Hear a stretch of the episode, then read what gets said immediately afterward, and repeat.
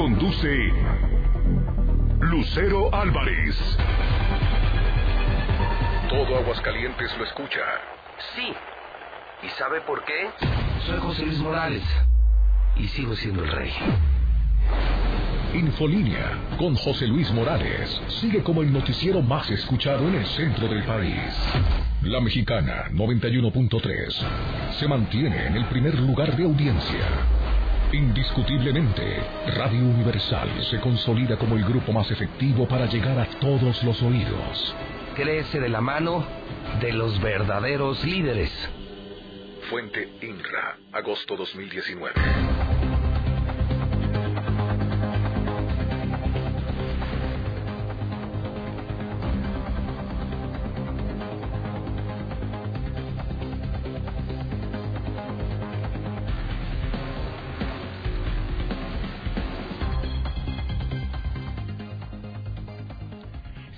Mañana en punto, ya a las siete horas en Aguascalientes Capital. Estamos iniciando esta jornada de jueves 12 de diciembre de 2019. Soy Lucero Álvarez y me da muchísimo gusto recibirlo en su casa, en La Mexicana, en el 91.3 de FM, en este día tan especial. Hoy que felicitamos de manera muy, muy particular a todas las lupitas que hoy nos están sintonizando. Hoy estamos festejando a nuestra patrona, a Nuestra Señora de Guadalupe. Así que felicidades a las Lupitas, a las Guadalupitas, a los Guadalupes también, ¿eh?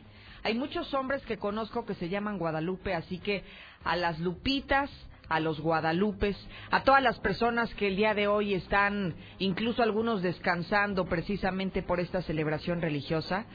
Felicidades en este día tan especial. Y fíjese que ya que hablamos de eso, no sé si usted sabía que la Virgen de Guadalupe es una de las devociones más arraigadas que tenemos en nuestro país, por supuesto, pero que además ha crecido a lo largo de los últimos años. Incluso estoy viendo algunas estadísticas que solo para el día de hoy, 12 de diciembre, se calcula que van a llegar cerca de 10 millones de personas a la Basílica de Guadalupe. Nada más 10 millones de personas el día de hoy, muchos devotos y que por cierto aquí en Aguascalientes habrá habrá cambios de rutas, habrá cambios de de circulación en algunas calles importantes de la ciudad a propósito de que se realizará el maratón guadalupano. No se despegue de la mexicana porque más adelante le contaré cuáles cuáles circulaciones estarán cerradas, pero también cuáles rutas de camiones urbanos van a ser, van a verse modificados por esta fecha y por este evento del maratón guadalupano, incluso desde las 5 de la mañana hay ya algunos cierres. No le vaya a cambiar. No quiero que usted se me vaya a trazar en el tráfico, se me vaya a quedar atorado ahí, vaya a perder tiempo a buscar alguna ruta alternativa por no escuchar a tiempo las modificaciones y las alteraciones a las vías de circulación esta mañana. Déjeme compartirle que el día de hoy, en nuestra cuenta regresiva, faltan 1023 días para que concluya la administración del gobernador Martín Orozco Sandoval. Hoy estamos en el día 346 del año. Nos falta nada, fíjese, nada para que concluya este 2019.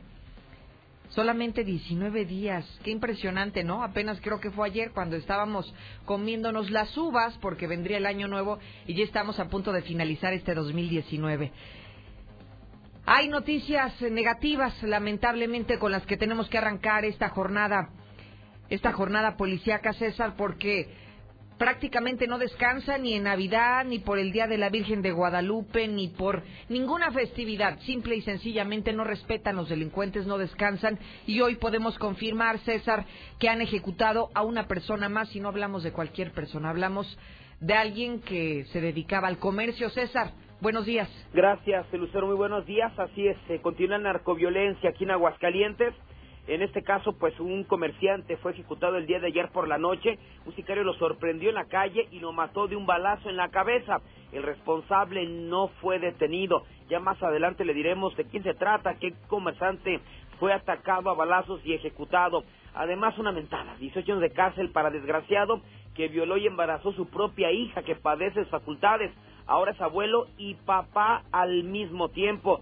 Pues también iniciaron las posadas y los accidentes brutal accidente eh, frente al Hotel Marriott después de que una pareja sufriera volcadura. La mujer en este momento está agonizando. Pero todos los detalles, Lucero, más adelante. Oye, César, y vaya que es cierto, ¿eh? hablamos del 12 de diciembre y también con ello hablamos el inicio de muchas de las posadas. Yo ayer conocí a varias personas que me dijeron que estarían celebrando las posadas de sus respectivas empresas y creo que sí, a veces nos excedemos en la fiesta, en la pachanga, en el desorden y no medimos las consecuencias de, de combinar el alcohol con el volante.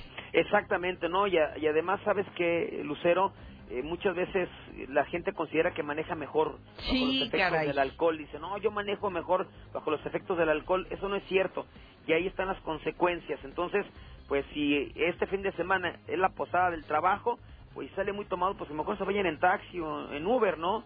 Porque ahí están las consecuencias. Ahora una mujer se está muriendo después de que salieran de una posada, se accidentaron a la salida a Zacatecas. ¿Y qué necesidad, no, César? ¿Qué necesidad cuando hay un transporte que puedes que puedes rentar, que puedes utilizar y que te evitarías todas estas penas? Así es, entonces, y ojalá que esto sirva, la historia que le platicamos más adelante, para que si va a ir a la posada, pues se cuide muchísimo. Seguramente. Que se divierta, pero que se cuide muchísimo. Sí, pásela bien, diviértase, disfrute, baile, pero sobre todo cuídese usted y cuide también a los demás, ¿no? Porque luego los terceros que nada tienen que ver generalmente son los que sacan la peor parte. César, regreso contigo en unos momentos. Claro que sí, Lucero, buenos días. Gracias. Ya nos adelanta nuevo ejecutado más en Aguascalientes. Se suma a la lista de incidentes antes de concluir con este 2019. Y por si fuera poco, creo que con esta ejecución hace todavía más relevante lo que el día de ayer dimos a conocer aquí. Lo que destapó Infolínea ayer por la mañana respecto al diagnóstico de quién es quién en el reporte que da a conocer el gobierno de López Obrador. ¿Cómo se encuentran los gobernadores? ¿Qué tan responsables son en los temas de seguridad pública? ¿Qué tan buenos son para asistir a estas reuniones que se realizan de manera semanal en cada una de sus entidades?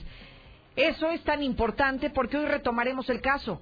Y lo vamos a retomar porque el propio gobernador parece que se enfureció con las declaraciones que aquí dimos a conocer, que no son propias, solamente retomamos lo que el gobierno de López Obrador difundió.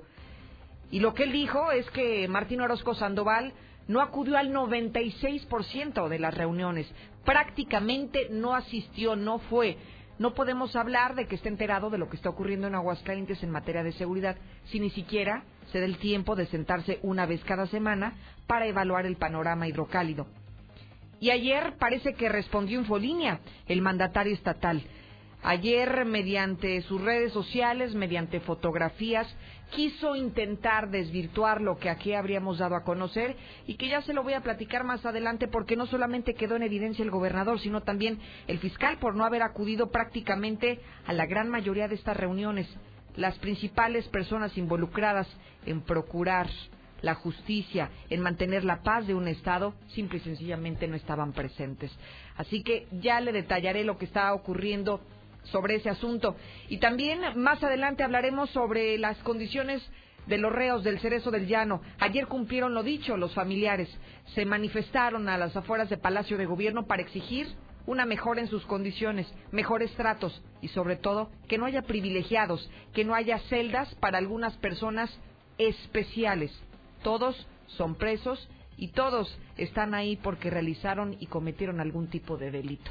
Vamos contigo, Lula, a México y el mundo. Buenos días. Gracias, Lucero. Muy buenos días. Fe y amor, lo que impulsa a miles de fieles a la Basílica de Guadalupe. Por cierto, llegan miles y miles de peregrinos durante toda la noche, durante varios días. Hoy siguen llegando a la Basílica de Guadalupe. Y es que hoy recordamos las apariciones en el Cerro del Tepeyac hace ya 488 años. Según la vieja tradición, entre el 9 y el 12 de diciembre de 1531 en el Cerro del Tepeyac, la Virgen María se le apareció cuatro veces al indito Juan Diego, al indio de Cuautitlán. Por otra parte, hayan restos humanos, eh, hayan restos ya del accidente del avión en Chile. Iban 38 personas a bordo. En el México violento, emboscan y matan exalcalde de Veracruz. Hayan sitio donde llevaron a secuestrados de anexo en Irapuato, Guanajuato. Expareja mata a su mujer y a sus dos hijas, luego se suicida. Terrible choque en el Estado de México, al menos dos peregrinos murieron. Tráiler en vista camioneta con peregrinos que iban a la Basílica en la México Pachuca, hay varios heridos. De esto y más hablaremos en detalle más adelante. Gracias, Lula. Qué triste que una fecha como hoy se deba de teñir de rojo por los accidentes que se han registrado y más a propósito de una fecha como esta, del Día de la Guadalupana. La intención de estas personas era justamente ir con esa devoción, ir a visitar a la a la Virgencita del Tepeyac y hoy lo que sucede es que se vieron envueltos en un trágico accidente. Gracias, Lula. Regreso contigo más adelante. Bueno, déjeme compartirle cómo iniciamos esta jornada en el clima. Está haciendo fresquecito, pero no tanto como el día de ayer. Hoy tenemos 6 grados la temperatura actual y el termómetro podrá alcanzar hasta los 24 grados la temperatura el día de hoy.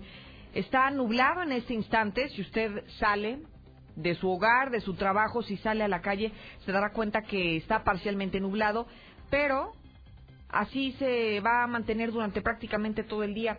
Habrá momentos nubosos, pero también habrá momentos en los que salga el sol en su máximo esplendor. Déjeme decirle que también dentro de los municipios más fríos, en esta mañana hay San José de Gracia, Rincón de Romos, Jesús María, son los que hasta este instante registran las temperaturas más frías de todo el estado de Aguascalientes, 7 con 11.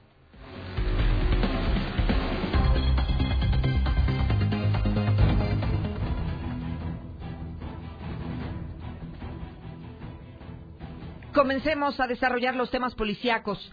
Nueva ejecución en Aguascalientes, César. Creo que hasta me sorprendió de alguna forma porque tú recordarás que hubo un, momento que no fue hace mucho, César, fue tal vez hace un par de semanas, cuando después de las 8 de la noche se registraban todas las ejecuciones y luego hubo, digamos, como una tregua, ¿no? Que pareció que un tiempo se dieron las ejecuciones. No hablábamos de este tipo de delitos porque nos concentramos en el tema de los asaltos, asaltos a manos a mano armada, hablamos del robo de los robarrolex y como que cambió, digamos, un poquito la dinámica de, de la noticia policíaca y hoy, de nueva cuenta, cuando ya nos empezamos a acostumbrar a ya no hablar de esto, otra vez otro ejecutado. Así es, ya lo conocíamos como la hora maldita, ¿no? A las 8 de la noche prácticamente se soltaba el diablo, bueno, perdón por la fecha de la Virgen de Guadalupe, pero así ocurría, ¿no? Se daban ejecuciones, como que esperaban esa hora, se había disminuido esta ola de violencia, sí, con el asunto de los asaltos, de los Rolex, pero pues otra vez, finalmente otra vez el día de ayer por la noche, ya cerca de las 10 de la noche, se registró otra ejecución más en la zona de la Colonia España, que también hay que decirlo, ha sido una zona que ha estado en boga de, de, de, de, todos estas últimas semanas. La semana pasada, el viernes, hubo un mega operativo eh, ahí en la misma colonia España, de la Policía Ministerial, de la Guardia Nacional, se reventó una casa dedicada a la venta de droga. O sea, es aparte un punto rojo en la zona de la colonia España.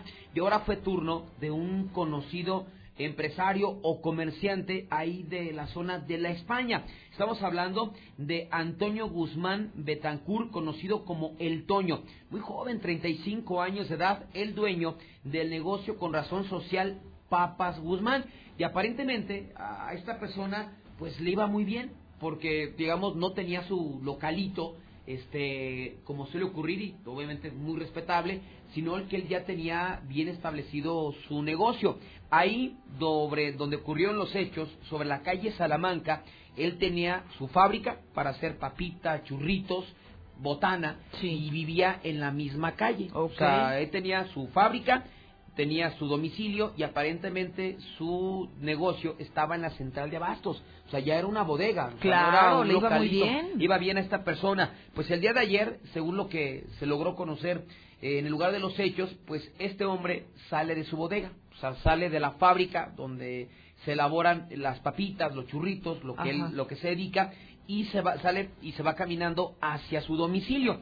Hay quienes indican que lo iba siguiendo un sujeto que portaba una suadera blanca, lo fue cazando, lo fue cazando, y a la altura del número 126, pues este cuate lo intercepta y lo mata de un balazo en la cabeza. O sea, directo. Ah, directo, sí, fue una agresión directa. Hay otros que aseguran que vieron que esta persona de la suadera blanca, pues al ver que salió de, de, la fábrica de papitas, lo, lo sigue, lo alcanza metros más adelante que aparentemente comienzan hasta a platicar, o sea, que se conocían posiblemente y de repente este cuate de la suedera blanca saca el arma de fuego y a quemarropa le da el disparo en la cabeza para posteriormente él darse, el sicario darse la fuga hacia la zona de los Maestros o Agostadero. Los vecinos, pues al escuchar el balazo, finalmente pues fue a las 9.30, casi 10 de la noche, pues a esa hora la gente está viendo la televisión o está preparándose para cenar, escuchan el balazo y en ese momento pues se asoman a la calle, ¿no? Para ver qué es lo que está ocurriendo y ven en ese sitio, en ese momento, a este pues comerciante, al Toño tirado. Inmediatamente dan parte a los cuerpos de emergencia, llegan paramédicos de la Cruz Roja y policías municipales quienes confirmaron pues que este hombre Antonio Guzmán Metancur de 35 años de edad había fallecido. Se montó un operativo en búsqueda del responsable, un sujeto que vestía una suadera en color blanco, muy joven, lo describen de unos 20 años de edad aproximadamente, pero no fue localizado por ningún lado. Así es que el sicario pues otra vez escapó y por lo pronto pues el cuerpo de este comerciante, el Toño, fue llevado directamente al servicio médico forense. Aquí es importante mencionar que hasta el momento eh, no se ha mencionado pues alguna eh, eh, negocio irregular o algo que diera pie para pensar que esta persona fuera ejecutada, simplemente que se dedicaba a la venta de papas que tenía su, fábrica, ahí tenía su domicilio, que tenía su bodega en la central de abastos y se acabó. O sea, no hay, digamos, como ningún sí, y ningún negocio alterno, ¿no? Que te hiciera pensar que a lo mejor está vinculado a un tema irregular y que por lo tanto podríamos decir que se trata de un ajuste de cuentas, o sea, no hay motivos para saber qué hay detrás de todo este caso. Sí, mira, y nunca falta este que los vecinos te digan, ¿no? Nos sí, ha tocado que de repente, no, pues, eh, ¿qué se dedicaba? Mire, pues, se dedicaba supuestamente a esto. Pues, la verdad, se dedicaba a esto. Pues, aparentemente no. Digo, finalmente, pues, no, no se comentó nada de este hombre del Toño, muy conocido ahí la zona de la, de la colonia España, finalmente por su negocio, pero, pues, desafortunadamente sigue, sigue la, la, la narcoviolencia aquí en Aguascalientes y decirlo, pues, no fue un intento de asalto, la agresión fue directa. Aquí la pregunta es, ¿a qué se debió esta agresión? Oye, César, el asunto es que, por ejemplo, la zona en donde ocurrió, ocurrió esta ejecución, bien lo señalabas, ha sido una de las zonas, digamos, como más calientes, ¿no? O al menos que se ha mantenido bajo la mira de, de las corporaciones policíacas en las últimas semanas. Pues pasa es que, mira, todo el mundo sabe que uno de los puntos rojos donde más se da la venta de droga y donde más narcos es en España. Y han reventado domicilios, pero creo que no ha bastado. Pero desde el año pasado, este mismo año, han ejecutado a mujeres, han levantado, han, baleado. O sea, yo creo que van por lo menos unos 5 o 6 ejecutados en la colonia España en lo que va de este año. Obviamente, pues ya incluyendo esta, la, de, la del Toño, la de este comerciante de botanas. Pero pues esto nos habla de la violencia que se vive aquí en Aguascalientes, pero especialmente en la colonia España, que ha sido pues el punto pues más rojo junto con posiblemente Pilar Blanco, donde más ah, ejecuciones han ocurrido aquí en Aguascalientes. Oye, César, con esta ejecución, ¿en qué cifra vamos pues, en lo que se ha registrado? Yo creo que ya rebasamos tranquilamente las 50 ejecuciones. No tengo el número exacto, pero ya rebasamos tranquilamente las 50 ejecuciones. Y que la verdad es que cada año que pasa, César, parece que, que nos gusta como rebasar los las cifras que hemos registrado el año pasado y el año pasado y el año pasado. Entonces, todo parece indicar que con estos 19 días que nos restan para concluir el año, posiblemente la estadística se incremente, ¿no? Se incremente. Y estamos hablando de ejecuciones, porque si hablamos de muertes violentas, yo creo que ya llegaremos a, 90, ¿no? Cuando son a lo mejor asuntos de feminicidios, riñas, que también se ha dado muchísimo aquí en Aguascalientes, de riñas que han terminado en muertes, en asesinatos, mujeres asesinadas. Entonces, digo, sí, ha sido, yo creo que este año seguramente va a ser el año más violento en la historia de Aguascalientes como lo veas, de narcoviolencia, pero también violencia social. Ya veremos qué sucede con todo esto, César, y que esperemos también que los vecinos, quienes conocen a este comerciante que fue ejecutado allá en la colonia España, que también nos puedan apoyar con sus declaraciones, con sus versiones, con los testimonios de lo que hay alrededor, porque hasta hoy tenemos dos versiones de los hechos, ¿no? La primera de que tal vez podría conocer a... al ejecutor. así es, y por otro lado... Que lo sorprendió. Sí, que fue sorprendido. Entonces, aún digamos como que hay muchas piezas que no se, no se alcanzan a, a acomodar en el rompecabezas. Así es, podía ser derecho de piso, te habla, te habla mucho también ya que le están pidiendo los Es que también ese es un tema bien delicado. Derecho de piso, entonces, digo, eh, faltaría conocer eh, ayer pues toda la, su familia, todos estaban impactados y eh, finalmente una persona muy conocida, digo, como eh, lo conocían porque sí le gustaba salir a lugares públicos, digo, nosotros no tenemos antecedentes de que fue una persona conflictiva, ¿no? O sea, pero sí era muy conocido en la colonia España y mucha gente lo conocía fuera de la colonia España y todos se quedaron pues sorprendidos. ¿no? Pero con una buena referencia. Pues sí, la verdad que no, no, la, no, no tenemos una mala referencia de los y, nunca falta, insisto, ¿no? Cuando se, se da una muerte ya comienzan los rumores, no, es que mira, traía y hasta el momento sí mucha gente lo conocía, pero y aparte no hay antecedentes de que este hombre pues fuera conflictivo. Es lo que nosotros logramos conocer. Qué horror. Me quedo con este tema, César, para regresar en un segmento más adelante con, con el sujeto asqueroso que es papá y que es abuelo Abuelo también. Incendios, también muchos incendios, accidentes, ahora que inician ya las posadas, yo creo que desde hoy, bueno, ya empezaron desde hace no sé cuánto, pero digamos que ahora empiezan las posadas y ya también empezó los accidentes, Lucero. Regreso contigo en un minuto. Gracias, César. Bueno, ¿Por qué es importante hablar de, del tema policíaco y de las ejecuciones o narcoejecuciones que se están registrando en Aguascalientes? Porque entonces valdría la pena hacer un análisis de qué tanto trabajo se está realizando desde los entes de gobierno. Hace aproximadamente semana y media el presidente de México, López Obrador, en sus conferencias matutinas aseguró que exhibiría a aquellos gobernadores o autoridades que no estaban haciendo su chamba, que no estaban cumpliendo con sus funciones. Eso pasó exactamente el 2 de diciembre, hace unos cuantos días. Hoy retomamos esta valiosísima información y declaración del presidente Andrés Manuel, porque eso nos permitirá ver el contexto nacional y el contexto local. Vamos al video. Yo quiero comentarles que no había pasado esto en Coahuila, ya llevaba tiempo. El gobierno de Coahuila ha estado cuidando mucho el tema de la eh, seguridad pública. Es de los gobernadores, el de Coahuila, que más atención le dedica al tema de seguridad. Eh, les vamos a presentar también la semana, esta semana, si es posible, al final, eh, un informe sobre seguridad. Pero queremos también informar lo que sucede en cada estado, porque hay autoridades locales que se aplican, que están así como nosotros, todas las mañanas, gobernadores, por ejemplo, la jefa de gobierno de la Ciudad de México, todos los días, en la mañana, está atendiendo personalmente el problema de la inseguridad en la Ciudad de México. Y hay otros gobernadores que no se levantan temprano. No vamos a dar a conocer la información que tenemos sobre las asistencias a las reuniones de coordinación. Y es eh, lamentable que donde no participan tenemos altos índices de eh, violencia y inseguridad. No les estamos echando la culpa, ¿eh?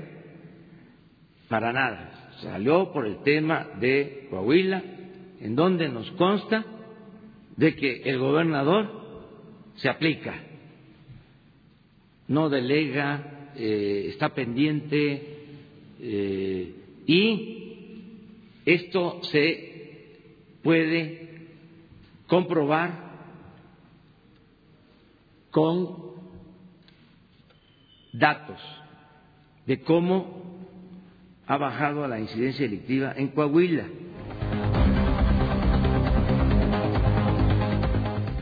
Eso dijo el presidente López Obrador el pasado 2 de diciembre y rescato algunas de sus palabras y me parece que tiene congruencia con esta declaración. La inasistencia de los gobernadores también tiene un reflejo en los buenos o en los malos resultados en materia de seguridad pública. Ayer le dábamos a conocer este diagnóstico de seguridad de las entidades federativas respecto a Aguascalientes. ¿Cómo se encuentra Aguascalientes en su participación, en su asistencia, en sus resultados en materia de seguridad pública? Y es un tema que, que es el reflejo de lo mal que hoy estamos en Aguascalientes. Prácticamente el gobernador del estado, Martín Orozco Sandoval, no acudió al 95% de las reuniones que se realizaron de manera semanal el Consejo Estatal de Seguridad Pública. Escuchó bien, al 95% no acudió, solo acudió a 11 de 260 que se realizaron de acuerdo a datos al corte del 31 de octubre de 2019. No solamente llama la atención que no acude, sino los índices en el incremento de homicidios dolosos en Aguascalientes aumentaron aumentaron el 24%. Aguascalientes acumula 1.302 robos de vehículos, 1.237 sin violencia, pero 65 de forma violenta. El índice de robo de autos por cada 100.000 habitantes se está acercando al promedio nacional. Aguascalientes supera la media nacional en extorsión. Estamos hablando de 5.8 casos por cada 100.000 habitantes.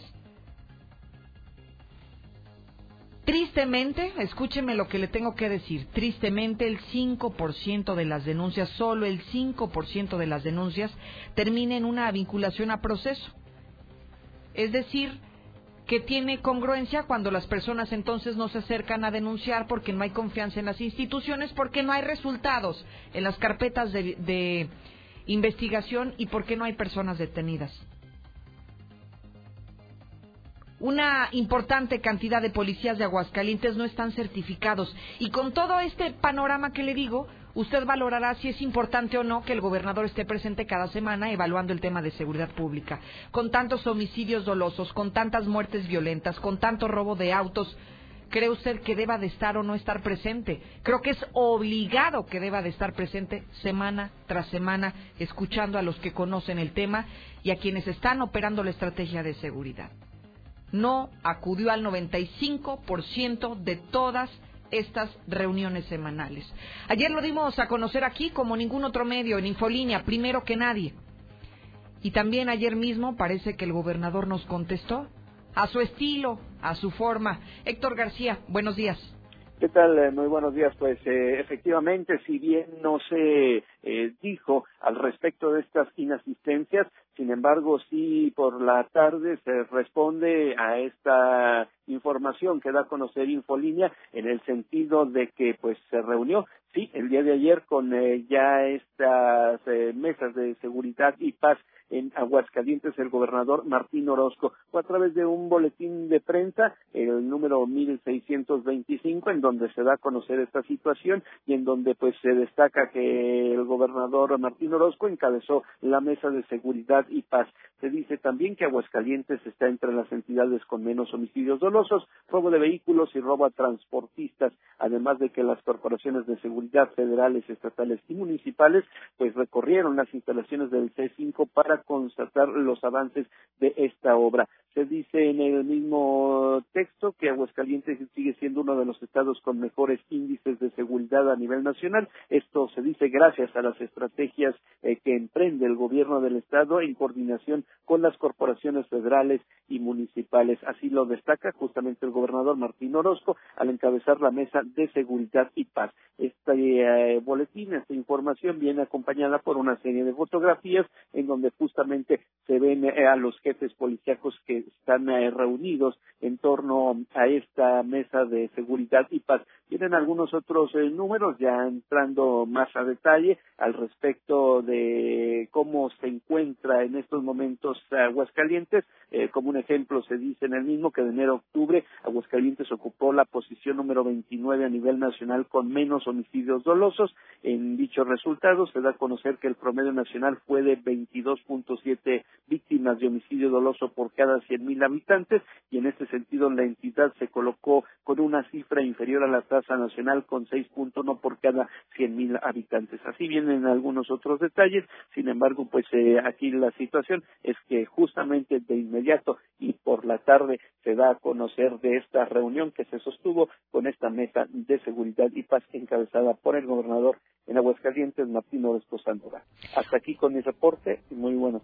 Oye, Héctor, más que responder a Infolínea, me parece que de nueva cuenta revira la información oficial del gobierno de López Obrador, ¿no? Así es, sí, de inmediato, este, brindándose de esta situación. Y bueno, pues aquí sí se viene acompañado, donde están las fotografías eh, con todos los eh, jefes policíacos. Si mal eh, no recordamos por el lugar, fue en lo que son las instalaciones de la propia Policía Estatal. Ahí fue donde se desarrolla esta reunión de seguridad. Sería bueno haber observado estas 260 fotografías de las 260 reuniones que hubo. Digo, si lo que buscaban ellos era informar o tratar de desvirtuar lo que se habría denunciado el día de ayer, al menos como para tener un, una galería un poquito más amplia de, de, lo que se intentó hacer y que finalmente no se hace. Gracias, Héctor García. Buenos días. Aquí lo importante no es lo que las autoridades puedan decir. El gobierno federal dice que nuestro gobernador no acude a las reuniones, que no acudió al 95% de ellas. Mientras tanto, el gobernador panista de Aguascalientes, él dice que siempre está presente y que Aguascalientes incluso es la joya de la corona, que es el estado más seguro de todo el país. Y que es más seguro a pesar de los homicidios, de los robos, de los secuestros, de las extorsiones. Amigo Radio Escuche, usted tiene la parte más importante. Y para eso, el 122-5770 ya está disponible para que usted me dé su testimonio, usted me diga su sentir. Aguascalientes es ese estado que nos, que nos pintan, ese estado seguro donde no hay ejecuciones como la que hoy estamos documentando. Usted tiene la mejor parte, así que comience a mandar sus notas de voz para seguir hablando de este tema, porque se va a poner bueno lo siguiente. Fíjese que estoy muy agradecida con el doctor Jorge Alejandro Lumbreras Castro. Él es maestro en Administración Militar para la Seguridad y la Defensa Nacional por el Colegio de la Defensa Nacional y además doctor en Ciencia Política. Doctor, le agradezco muchísimo que me tome esta llamada. Buenos días. Hola, ¿cómo está? Muy buenos días a usted y a su muy amplio auditorio, agradeciéndole el espacio que se nos brinda. Al contrario, doctor, es un placer que, que podamos hablar y que podamos charlar sobre este tema tan interesante. Eh, desde su perspectiva y con esta amplia trayectoria que usted tiene, doctor, ¿bueno o malo que el gobierno de López Obrador exhiba a aquellas autoridades que no trabajan particularmente en el tema de seguridad? Bueno, yo creo que había un acuerdo inicial respecto de la necesidad de que los gobernadores presidieran las reuniones en materia de seguridad pública, seguridad ciudadana. Esto fue una iniciativa del presidente que, hay que decirlo con claridad, la ha puesto con el ejemplo a reunirse todos los días con los altos mandos civiles, militares y de inteligencia para traer el pulso de qué sucede en el país en el día a día de manera tal que los gobernadores fueron exhortados para realizar reuniones similares. ¿Cuál es el objeto de estas reuniones?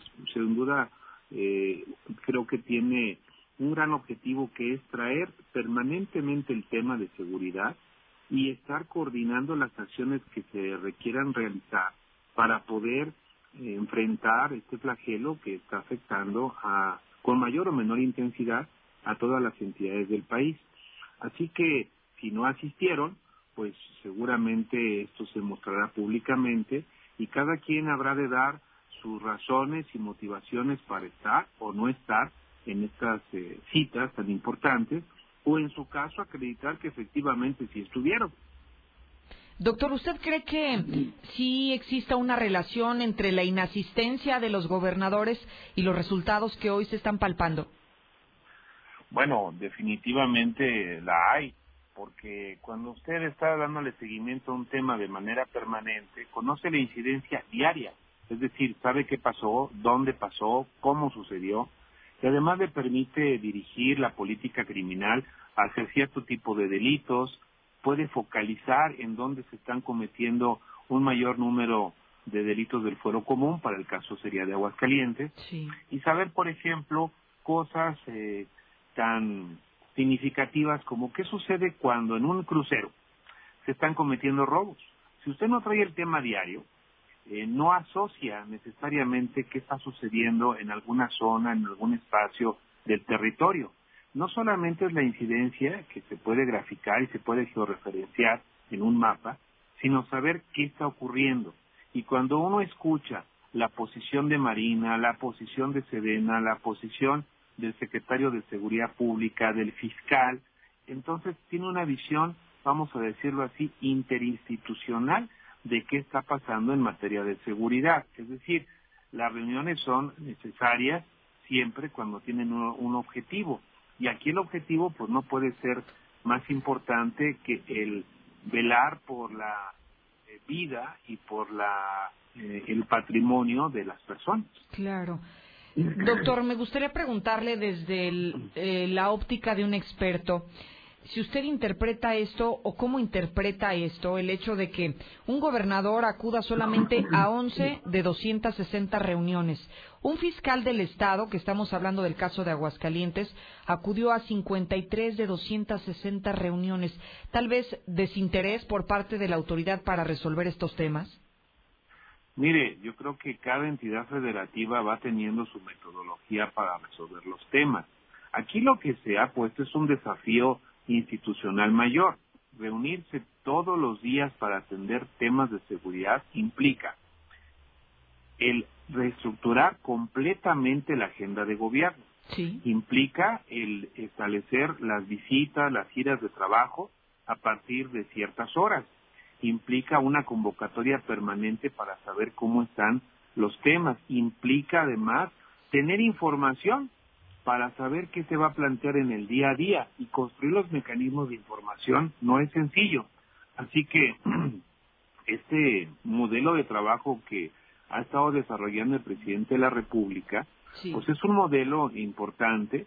Quizá algunos gobernadores no lo compartan o consideren que esas reuniones pues no son tan relevantes porque ellos tienen otra forma de abordar el tema. Lo que sí sería importante es que dijeran cuál es esa otra forma en la que ellos están trabajando para abordar el tema cotidiano de la seguridad pública.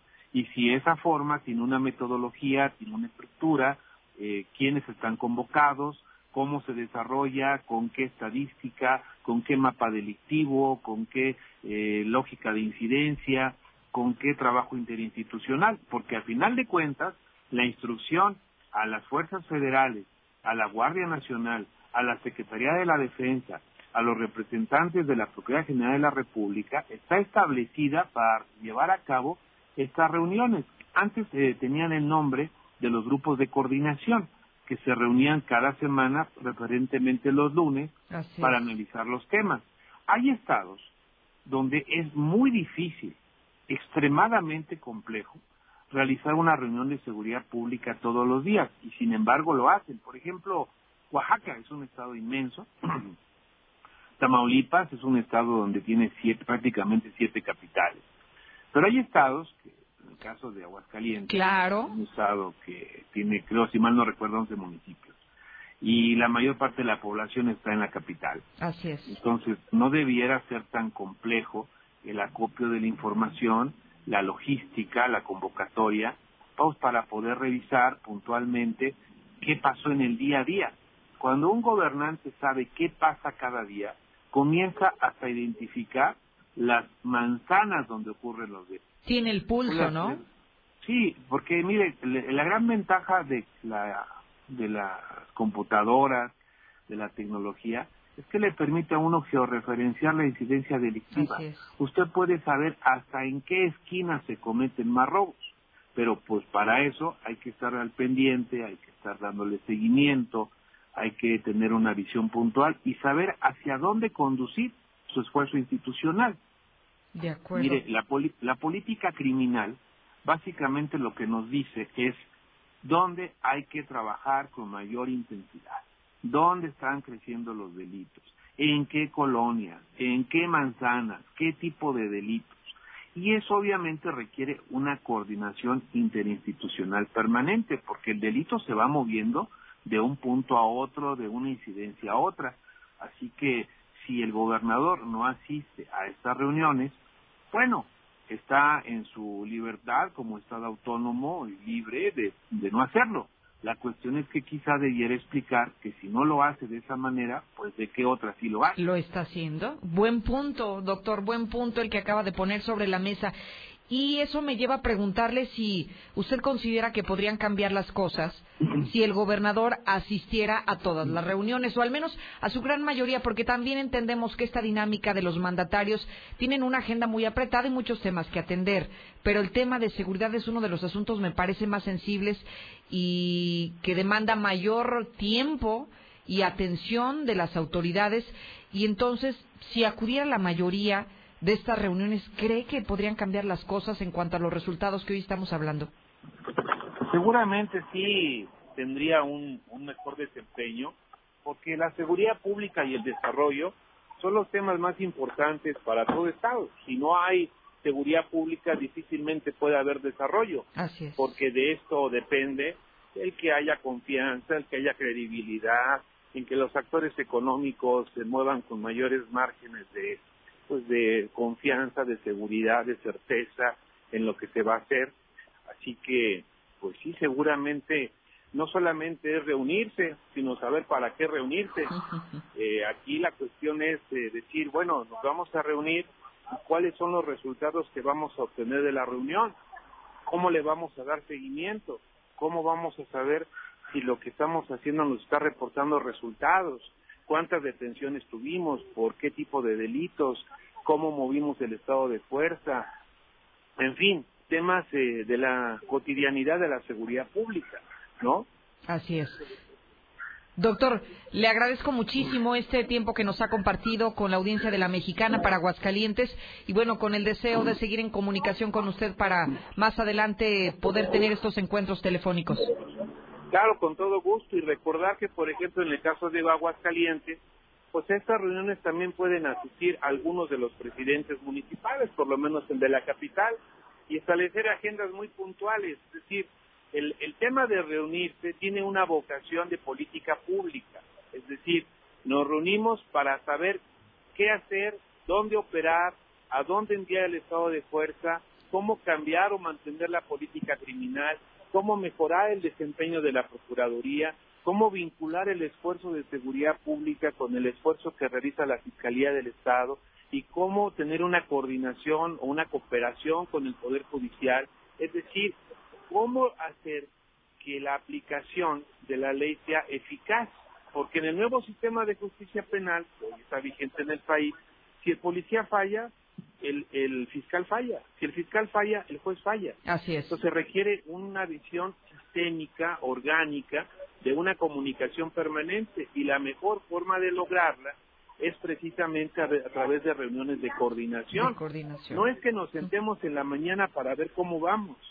El tema de fondo es qué está trabajando la, la Secretaría de Seguridad Pública y de qué manera esto se proyecta en el desempeño de la propia Fiscalía General del Estado. Es una gran oportunidad para resolver temas técnicos como asuntos de modelo de gestión, el trabajo de la Fiscalía en tres pisos, la policía de proximidad, el acercamiento con la ciudadanía, el cómo traer agendas de trabajo por, por manzana, por zona, por región, con las policías preventivas, el cómo vincular a las organizaciones también con el trabajo que realizan las fuerzas de seguridad, el papel de las empresas, es decir, hay mucho que hacer para no solamente hablar de, seguridad en abstracto, sino de cómo perfeccionar los mecanismos para que la seguridad fructifique y nos dé mejores resultados. Claro, que sea una estrategia integral en todos los niveles de gobierno, ¿no? Y con todas las personas involucradas, doctor.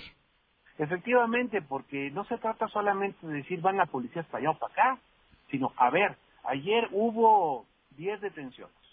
De esas 10 detenciones resulta que hubo errores en el Registro Nacional de Detenciones, resulta que ninguna se vinculó a proceso, o resulta que hubo problemas en el llenado del informe policial homologado. Entonces, ¿qué tenemos que hacer? Ah, pues capacita. Ah, pues este, hay que ver el tema de cómo se está llenando el informe policial homologado. Ah, ¿qué tecnologías podemos utilizar para mejorar este llenado? Ah, ¿qué pasó con el Ministerio Público? ¿Por qué se liberó a esta persona que fue acusada de un delito grave? ese tipo de cosas son las que se discuten en las reuniones de la mañana. Y además es muy preventivo porque se da uno cuenta de qué está sucediendo, dónde está ocurriendo mal y cómo están los representantes de las diferentes áreas de seguridad y justicia, pues se puede trabajar de manera mucho más coordinada e incluso llevarle al Poder Judicial temas que se detecten en el proceso del sistema de justicia penal. de manera muy anticipada, ¿sí? Claro, que va desde la policía hasta los centros de reinserción social. Es todo el arco completo. Por eso deben estar ahí. ¿Qué está sucediendo en los penales?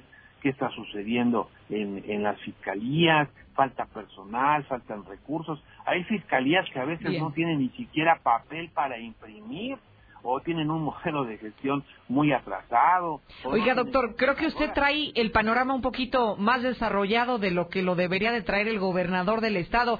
Digo, por aquellas reuniones a las que no acudió, por las cerca de 240 reuniones por las que no acudió, creo que escuchando esta entrevista ya está enterado de todo el problema que tiene frente a sus ojos y que no ha atendido. Doctor Alejandro, Jorge Alejandro Lumbral, le agradezco muchísimo, de verdad, y estamos en comunicación. Yo le agradezco más el espacio y la oportunidad. Que tengan un muy buen día. Un gran saludo a la audiencia. Igualmente, muchísimas gracias. Él es maestro en Administración Militar para la Seguridad y la Defensa Nacional por el Colegio de la Defensa Nacional y doctor además en Ciencias Políticas. Qué interesante lo que nos acaba de revelar, ¿sí? No hemos descubierto el, hilo negro. Debe de haber esta coordinación, sin embargo, parece que aquí no se privilegia el bien común, sino los pleitos entre partidos, los pleitos entre personas, y es por eso que los resultados están a la vista de todos, que cada vez estamos peor en materia de seguridad pública. Y así lo está reportando el INEGI y así lo están reportando los empresarios. Marcela González nos tiene los dos frentes. ¿Qué están diciendo en este tema de la seguridad? Adelante, buen día. Muy buenos días, Lucero. Buenos días, auditorio de la Mexicana. Pues informarles primeramente que el INEGI presentó sus censos económicos 2019 y se detectó que el problema de la inseguridad afecta severamente en lo económico. ¿Por qué? Porque se preguntó a las distintas unidades económicas cuáles son las problemáticas que enfrentan los establecimientos para realizar sus actividades. Y la sorpresa fue que en primer lugar se colocó la inseguridad.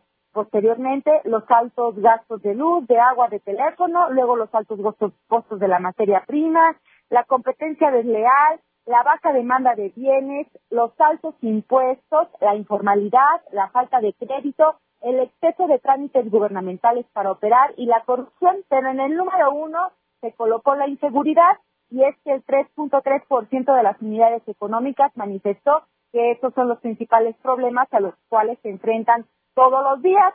Y bueno, pues también entre otros datos que se dieron a conocer durante la conferencia de prensa a cargo de Nicolás Molino, el coordinador estatal del INEGI, pues se mencionó que en Aguascalientes, en este centro económico, se contabilizaron un total de 68.227 negocios, lo que representó un aumento de 6.200 más del 2014 al 2019. Comparado con el 39.1 a nivel nacional. En segundo, segundo orden está los altos gastos por el pago de luz, agua y telefonía, con 29.8 para el estado de Aguascalientes, comparado con el 23.9 en el ámbito nacional. Le sigue un menor porcentaje los altos costos. Y por su parte, en el gremio empresarial también se manifestó la preocupación en el tema de la inseguridad pública en este sentido, el vocero de la Mesa de Justicia, Roberto Díaz Ruiz, en representación de los empresarios, él hizo un llamado a las autoridades, a las autoridades gubernamentales, a que no se descuide la asistencia a esas reuniones, ya que es muy importante, el tema lo amerita, y que no se relaje la vigilancia por ningún motivo, porque la situación pudiera complicar aún más. Desde luego, yo creo que es un compromiso que hemos asumido pues tanto de parte de los ciudadanos con cargo como los ciudadanos sin cargo. Yo creo que pues las propuestas de los que participan dentro de esa mesa de seguridad es bien importante pues para que las cosas vayan mejorando. Sabemos que deteriorarse sucede de un momento a otro. Sabemos que la recuperación de la tranquilidad y la seguridad pues es más complicada, es más lenta, pero si cada quien hacemos, como les he dicho siempre, Finalmente se manifestó que la seguridad es responsabilidad de todos y las autoridades no deben eludirla. Es mi reporte. Muy buenos días.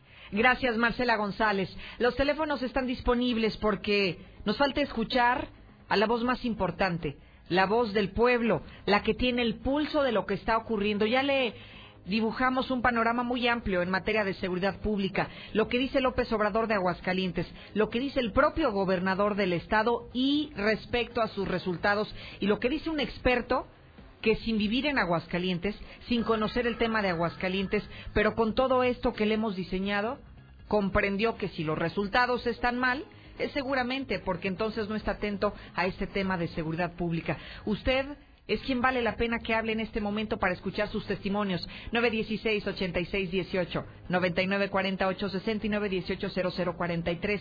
Voy al teléfono, buenos días. Buenos días, Lucero. Bienvenido, señor, gracias por marcar. Sí, mira, eh, bueno, una, una cuestión. Eh, hoy va a haber un, un, este, un tendedero, le llaman, de, para, para, como quien dice, poner a las personas, a los hombres que acosan a las mujeres o que las molestan en Aguascalientes. Eh, la van a hacer dos asociaciones de feministas, pero yo quisiera este nada más puntualizar una cosa. Yo este hace mes y medio, dos meses, le, a esas dos asociaciones le solicité apoyo porque hubo un problema en la escuela de mi hija, precisamente este un acoso y, y violencia. Sí. Entonces, este, estas dos asociaciones, hasta la fecha, bueno, una me quería cobrar por seguir el caso sí, una, una asociación este civil y otra otra asociación este pues me empezó a, este, decir cosas así feas, vulgaridades en las redes sociales porque yo les solicité ayuda, o sea, me empezaron así que pues que qué me importaba, que yo era hombre, que no tenía que estar metiéndome en ese Facebook, que no sé qué, en ese muro. Entonces yo les decía, bueno, pero si yo les estoy solicitando el apoyo porque algo pasó con mi hija, de perdida escúchenme pero no, o sea, son grupos radicales que, que no, no, este, no están para ayudar a las mujeres ni a las niñas, sino están nomás para dar lata. Entonces yo quisiera que, bueno, que se pusieran las pilas y que de veras trabajaran. Bien, pues me quedo con este reporte. Sí, sí, sí, le agradezco, señor. Allí está la denuncia al aire y es el comentario de una persona que nos está sintonizando. Línea 2, buenos días. Sí, bueno. Sí, buenos días. Bienvenido, gracias por llamar. Sí, sí, sí, tiene razón ese señor que habló, es un pésimo gobernador, pero déjate digo una cosa, Lucerito. Este, también la presidenta municipal tiene algo, tiene algo que participar, no hay que dejarse la zona gobernador. Mira, están las calles de dar asco. Eh, la agua, fíjate cuánta gente se queja del agua de Olia. ¿Qué hace esa mujer? Muy bien. Nomás, nomás no, no me corte. No, no, me parece que es lo mismo que dijo la la persona que teníamos al teléfono, ¿no? El especialista, la coordinación de la alcaldía de la capital, pero también de los otros 10 ayuntamientos. Es un trabajo en conjunto, no solamente de una única persona. Línea siguiente, buenos días. Buenos días, Lucero. Gracias, buenos días. Oiga, Lucerito, ¿cómo nos gustaría que José Luis participara también en este noticiero de ahorita para que le mentara toda su madre al gobernador por todo lo que está dejando de hacer?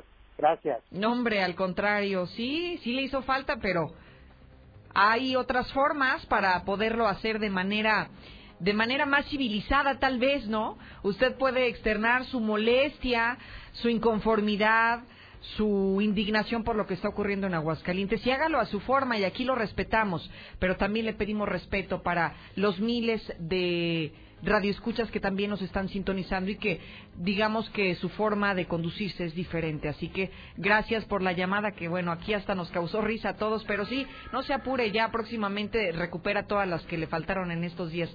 Línea siguiente, buenos días. Los teléfonos 916-8618, 994860 y 918-0043. Las líneas disponibles, el WhatsApp de la mexicana también. ¿Quiere opinar sobre este tema? ¿Cambiarían las cosas si el gobernador acudiera a todas las reuniones de seguridad? 122-5770, el WhatsApp de la mexicana. Voy al teléfono. ¿Quién habla? Buenos días, Lucerito. Buenos días, señor. Nada más para agradecerte la forma correcta en la que hablas tú. Me encanta cómo diriges porque así contigo no se oye nada de groserías. Yo soy taxista, ya se lo había comentado a José Luis. Me da vergüenza llevar pasaje y tener con groserías. Excelente tu programa, Lucerito. Buenos Al contrario, ¿es taxista? ¿Ya, ¿Ya nos cortó? Supongo que debe de trabajar en el transporte público porque dice que lleva pasaje. Así que saludos a todos nuestros amigos choferes de urbanos, de, de camiones de personal, de transporte escolar que hoy descansan, a nuestros amigos taxistas, prácticamente a todos los de las plataformas. Gracias por estar siempre en la sintonía correcta. ¿Quién habla en la siguiente línea? Buenos días. Sí, buenos días. Habla Juan Antonio. Don Juan, bienvenido. Sí, gracias. Mire, Luisito, este, mi comentario es, pues los gobiernos, los gobiernos se los pone uno, los elige pues uno, pues por, con la esperanza de que trabajen para el pueblo, que es, que es su obligación. Este, y no lo hacen. Eh, yo vivo acá para el oriente, las la avenida, las calles están pésimas, pésimas, los contenedores llenos de basura, o sea, este, la policía no se ve en la madrugada, yo viajo mucho y llego en la madrugada y, no se ven no se ven los policías en la madrugada por ningún lado. Digo las avenidas están pésimas los servicios y como dijo el señor desde hace rato el agua las quejas del agua son constantes. Entonces yo digo que ya deben de dejar de servir a, las empresas y que sirvan a los que los pusimos o sea que es el fin. Claro. el fin es por eso de que nosotros elegimos pensando que que iban a hacer algo algo bueno y pues en realidad pues ellos como que el negocio es otro esa es mi opinión, Lucero. Y le agradezco, Juan, que me la comparta. Línea siguiente, buenos días. Bueno. Bueno, bueno. Si hay alguien ahí, ¿no? Se escuchaba algo, pero pero no contestó. Gracias por estar en contacto con nosotros.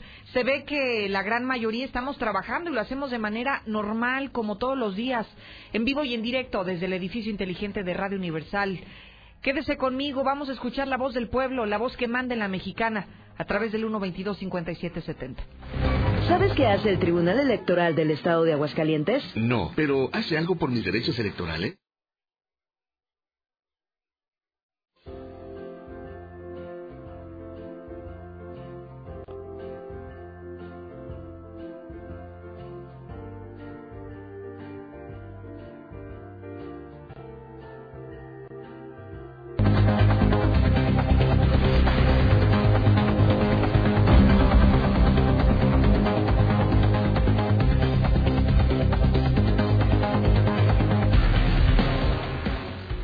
8.23 en el centro de la República Mexicana. Lucero Álvarez lo sigue acompañando a través de Infolínea 91.3 de FM y además estamos en vivo.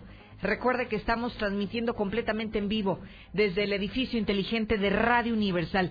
No me va a creer la información de última hora, esta bomba que acaba de surgir hace un par de segundos y está relacionada la noticia con el expresidente boliviano, con Evo Morales salió a Cuba y todo mundo comenzamos a especular que se habría ido de México, que ya no regresaría a México, que rechazaría su refugio en México, ese asilo que el presidente López Obrador le ofreció, es más, que mandó un avión por él para traerlo a terreno mexicano.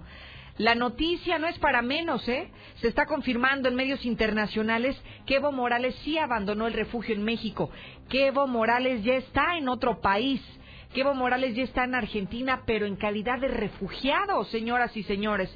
Me está escuchando bien. Lula Reyes nos tiene más detalles de esto que prácticamente acaba de surgir. Lula, buenos días. Gracias, Lucero. Buenos días. Sí, ya lo mencionas, es información de última hora. Evo Morales, quien se instaló en México tras su renuncia a la presidencia de Bolivia en medio de una profunda crisis política, ya llegó a Argentina en medio de un operativo secreto y se quedará en el país bajo la modalidad de refugiado. Así lo confirmó el canciller argentino Felipe Solá. Lo está publicando incluso el medio El Clarín. Les he dado asilo para que entren al país, se refiere a, Evo Morales y a varios de sus acompañantes. Pero están firmando ahora el pedido de refugio, que es una condición diferente, y la debe aprobar el Ministerio del Interior. La diferencia entre el asilo y el refugio es que este último, el refugio, está normado. En cambio, el asilo no tiene normas, no está reglamentado. Así lo indicó el canciller al referido medio local argentino. No obstante, eh, Solá señaló que a diferencia de lo que ocurrió en México, harán una solicitud a Evo Morales. Nosotros queremos de Evo el compromiso de no hacer declaraciones políticas en la Argentina. Así es de que, bueno, allá quieren que esté calladito, no como aquí que pues declaraba esto, declaraba lo otro. Hay que recordar que Morales viajó a Cuba procedente de México para un tratamiento médico y luego de la asunción al poder de Alberto Fernández como presidente, aceptó una invitación para instalarse, al menos por un tiempo, en la ciudad capital, en Buenos Aires, en donde desde esta mañana ya está disfrutando de la hospitalidad argentina, aunque calladito, porque no quieren que haga declaraciones políticas en aquel país. Es el reporte que tenemos de última hora, Lucero.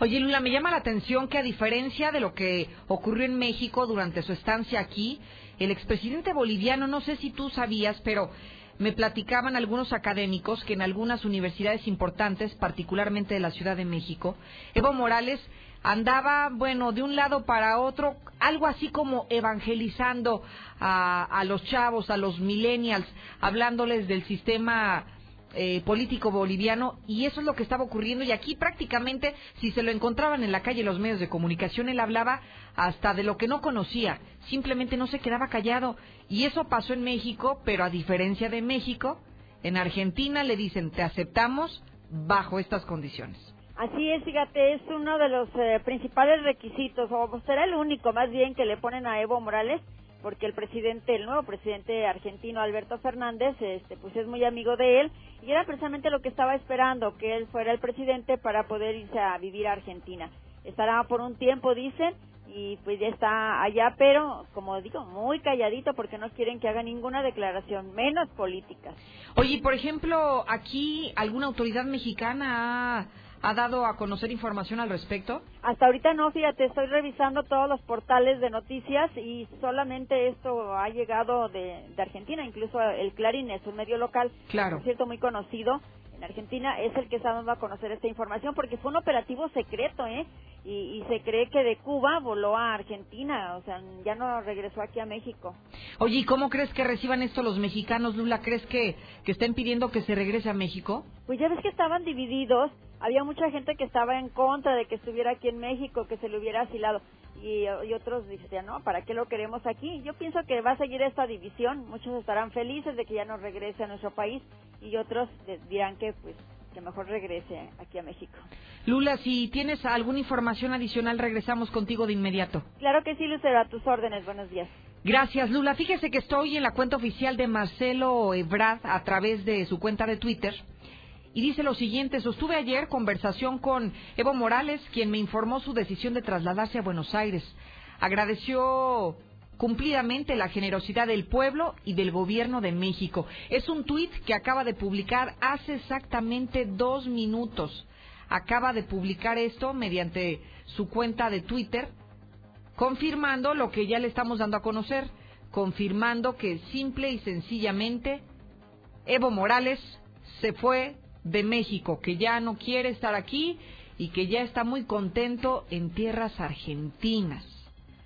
Y estoy revisando también la cuenta de Andrés Manuel López Obrador. Y no, fíjese que lo último de lo que están hablando es de la conferencia matutina, la transmisión en vivo en su cuenta de Twitter. Quien sí habló fue el canciller Marcelo Ebrard, quien a través de su Twitter dice, sí, ya hablé con él, ya se fue y ya agradeció al pueblo y al gobierno mexicano. Dejemos este tema para que la gente comience a opinar, ¿eh? Aunque sí la población mexicana estaba dividida, pero me parece que había una tendencia importante a que no era bienvenido, a que no era bienvenido el expresidente boliviano a México. Creo que hoy valdría la pena preguntarle que se quede en Argentina o que regrese para México Evo Morales. ¿Qué dicen ustedes, amigos radioescuchas? 122-5770, el WhatsApp de la mexicana, porque además fue tal el revuelo que causó la presencia, el asilo de Evo Morales en México, que no sé si usted recordará, pero Morena en Aguascalientes dijo que lo iba a traer, que iba a venir al Congreso de Aguascalientes y que iba a dictar una, una conferencia magistral. Hubo un desorden en el Congreso de Aguascalientes, primero porque lo declaran personaje non grato, ¿se acuerda? Y eso les ocasionó a prácticamente 21 de los 27 diputados que hoy estén enfrentando una denuncia por juicio político. El juicio político, en resumen de cuentas, los podría llevar hasta perder el cargo por estar haciendo cosas que no les corresponden, por extralimitarse en sus funciones, por excederse en lo que estaban realizando. Porque no, a ellos no les tocaba ver este asunto migratorio ni declarar non grato a Evo Morales. Pero también se dijo que Después los de Morena traerían a Evo Morales para contradecir a los del PAN, para poner en aprietos a toda la oposición que no querían a Evo Morales ni en México, dijeron, lo traemos a Aguascalientes. Así que después de todo este pues esta fiesta, este festín que, que armaron en el Congreso local. Evo Morales ya se fue, ya está en Argentina, primero se fue a Cuba y de Cuba se fue hasta Argentina. Que regrese de Argentina, que se quede en Argentina, ¿qué dicen? Ustedes, 1-22-57-70 para que comiencen a opinar. Mientras tanto, voy a las calles de la ciudad. Le adelantaba que hoy, al ser 12 de diciembre, día de la Guadalupana, hay un maratón que se hace de manera tradicional cada año. Y un maratón que implica también el cierre de muchas vialidades, sobre todo de las más importantes. Víctor Romo está en la bestia de la mexicana. Cuéntanos. Buenos días. ¿Qué tal, Lucero? Muy buenos días. Pues sí, así como lo refieres, este 12 de diciembre se hace el, tradicional maratón guadalupano y bueno, por lo mismo se ven afectadas eh, varias vialidades, principalmente en zona centro. Este maratón, eh, pues aparentemente dará inicio a las 11 de la mañana, pero bueno, ya los cierres ya están y también pues el quitar los vehículos para que no estén estorbando, también esto ya se dio. Esto iniciará eh, sobre Avenida Madero, posteriormente, bueno, pues va a recorrer hasta la calle Moctezuma, Venustiano Carranza, hasta llegar a la zona de Enrique Fernández Ledesma, en donde girará hacia el lado norte, después para tomar lo que es eh, eh, Jesús F. Contreras, Parzoteo, Salamantes, hacia el poniente, Pedro de Alba, doctor Pedro de Alba, y hacia el norte hasta llegar a Emiliano Zapata, donde ahí girará este maratón en dirección al oriente así tomando la calle eh, Rivero Gutiérrez hasta llegar a, a la calle Juárez, digo, pura zona centro.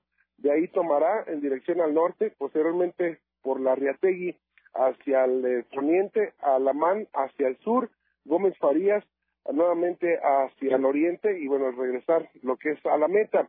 Y bueno, pues ya las rutas alternas para que usted evite esta zona sería 5 de mayo hacia el norte, tránsito muy lento, por lo mismo que los cierres, eh, calle Zaragoza, también eh, va a haber pues eh, un poco de, en cuestión de que usted vaya al centro, pero también va a ser una vía muy lenta. Matamoros, Rayón, Guerrero, para que usted las tome hacia el sur, y Victoria y Galeana, lo que también puede ser hacia el sur. Manuel Gómez Morín, en ambos sentidos, también se ve pues algo lento este, este tráfico en este día. Eh, de oriente a poniente sobre la avenida Convención, eh, norte, eh, el par vial, el par vial y Norberto Gómez, Enrique Estrada, así como Adolfo López Mateos, avenida Paseo de la Cruz, calle Ornedo y calle Juan de Montorres, son las que se van a ver afectadas y a partir de las 5 de la mañana, bueno, pues elementos de la policía vial empezaron a retirar, a despejar las calles sobre lo que es Francisco Madero, Zaragoza, eh, petróleos mexicanos, la misma 5 de mayo entre Zaragoza y Larriategui, bueno, pues con la finalidad de que estén las vialidades despejadas para que se lleve a cabo este maratón. Si usted no tiene nada que hacer en el centro, mejor no salga. Desde las 11 de la mañana hasta las 6 de la tarde se van a ver suspendidas parcialmente estas vías para que usted tenga precaución. Hasta aquí el reporte, Lucero. Muy buenos días. Gracias, Víctor Romo. Y fíjese que no únicamente va a haber cierre de calles, sino también se verán afectadas al menos 35 rutas de camiones urbanos. Son 35 y se las voy a decir al hilo para que usted tome precaución. Si usted es de los usuarios de la ruta 1, 2, 3, 4, 5, 6, 7, 8, 9, 10, 11, 12, 15, 16, 18, 19, 23, 24, 25, 26, 27, 28, 29, 31, 34, 36, 37, 38, 39, 41, 43, 44, 46, 47 y 48. Hoy habrá modificaciones en sus rutas a propósito de los maratones que se van a realizar desde el mediodía y hasta las 3 de la tarde, que será la siguiente. Así que tome sus precauciones, ya lo dijo Víctor Romo de manera acertada, si no tiene nada que hacer en el centro de la ciudad, evítelo porque seguramente será una zona muy, muy congestionada. Todo el estado es una porquería en cuestión de seguridad. Aquí en Jesús María mi hermana le robaron dos días seguidos. Dos días en una semana le robaron. Y el presidente municipal tomándose fotos, tomándose fotos con chamacos que hagan su trabajo bien, inútiles. Buenos días, Lucerito. Desgraciadamente en Aguascalientes el 50% se levanta a chingar al otro 50%. Ese me José Luis. un saludo, un saludo, un saludo para, un saludo para, para los de acá, para los de acá, para los de, los de acá de, de Dallas, Texas, que yo, que yo escucho siempre, que yo escucho siempre a la mexicana. Saludos, José Luis Morales. Un saludo y felicitaciones para don Lupe Ramírez Vallejo, que es su cumpleaños hoy. Buenos días. Buenos días, Lucerito. Escucho a la mexicana. Lulita, no te confundas. Evo Morales no estaba esperando que su amigo tomara la presidencia. A Evo Morales se fue de México por órdenes directas de Donald Trump. Lucerito, no nos engañemos. Evo Morales llegó a México con asilo político. Donald Trump le dice a, a López Obrador, o sacas a Evo Morales o declaro la guerra a los cárteles de México. Y López Obrador accedió por no quedar mal con Donald Trump y lo manda a Cuba. Pero Cuba tampoco lo quiere y se va a un refugio más cercano de su país, Argentina. Ya no lo mantuvieron en México por indicaciones de Donald Trump. Fuera Evo, que nunca regrese, que nunca regrese. Evo Morales que se quede en Argentina, allá va a estar mejor. Allá no se va a quejar la gente de que le viene a quitar sus tortillas duras. Lucerito, Lucerito, muy buenas tardes, muy, ah, no, perdón, muy buenos días, muy buenos días, que ya se me hizo tarde, Lucerito. Pues si no se han ido los que dijeron que si ganaba López Obrador se iban a ir. No se han ido de aquí del país, están todavía aquí radicando. Pues que nos afecta. Lucerito, ya se fue Evo Morales. Ya mejor hablen de Genaro García Luna. Hablen de Genaro García Luna. Toda la corrupción que hizo en el sexenio de Calderón. Lucerito.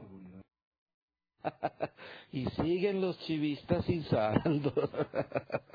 Arriba papá y saludos a la familia Valtierra González del Ojo Caliente 4. saludos.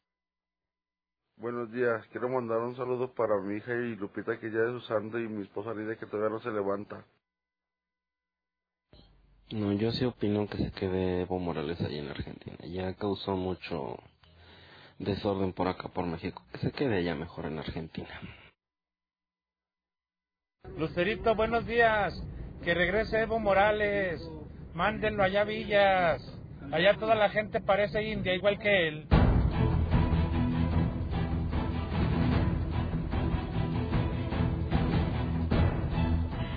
Gracias por su comunicación al 122-5770. Usted sigue opinando sobre el caso Evo Morales. Ya se fue de México y ya no va a regresar. Se va a quedar en Argentina asilado por el gobierno argentino. Cambiamos de temas y vámonos al tema policiaco. Fíjese que se quedaron muchos asuntos en el tintero, César, de eventos que son igualmente importantes desde este sujeto que me parece de lo más asqueroso de lo más asqueroso que, que pudiéramos hablar en el segmento policiaco, un papá que viola a su hija y que después de ser papá también es abuelo de la nena. Así es, es una historia muy desagradable y además cuando te enteras del castigo que va a recibir y que está recibiendo es una auténtica burla, ¿no? O sea, que un desgraciado que le desgracia la vida a, a su hija y seguramente a la bebé que ya tuvo, porque obviamente no es normal, primero pues que tu abuelo y tu papá sean la misma persona. Eh, eh, su hija tenía retraso mental.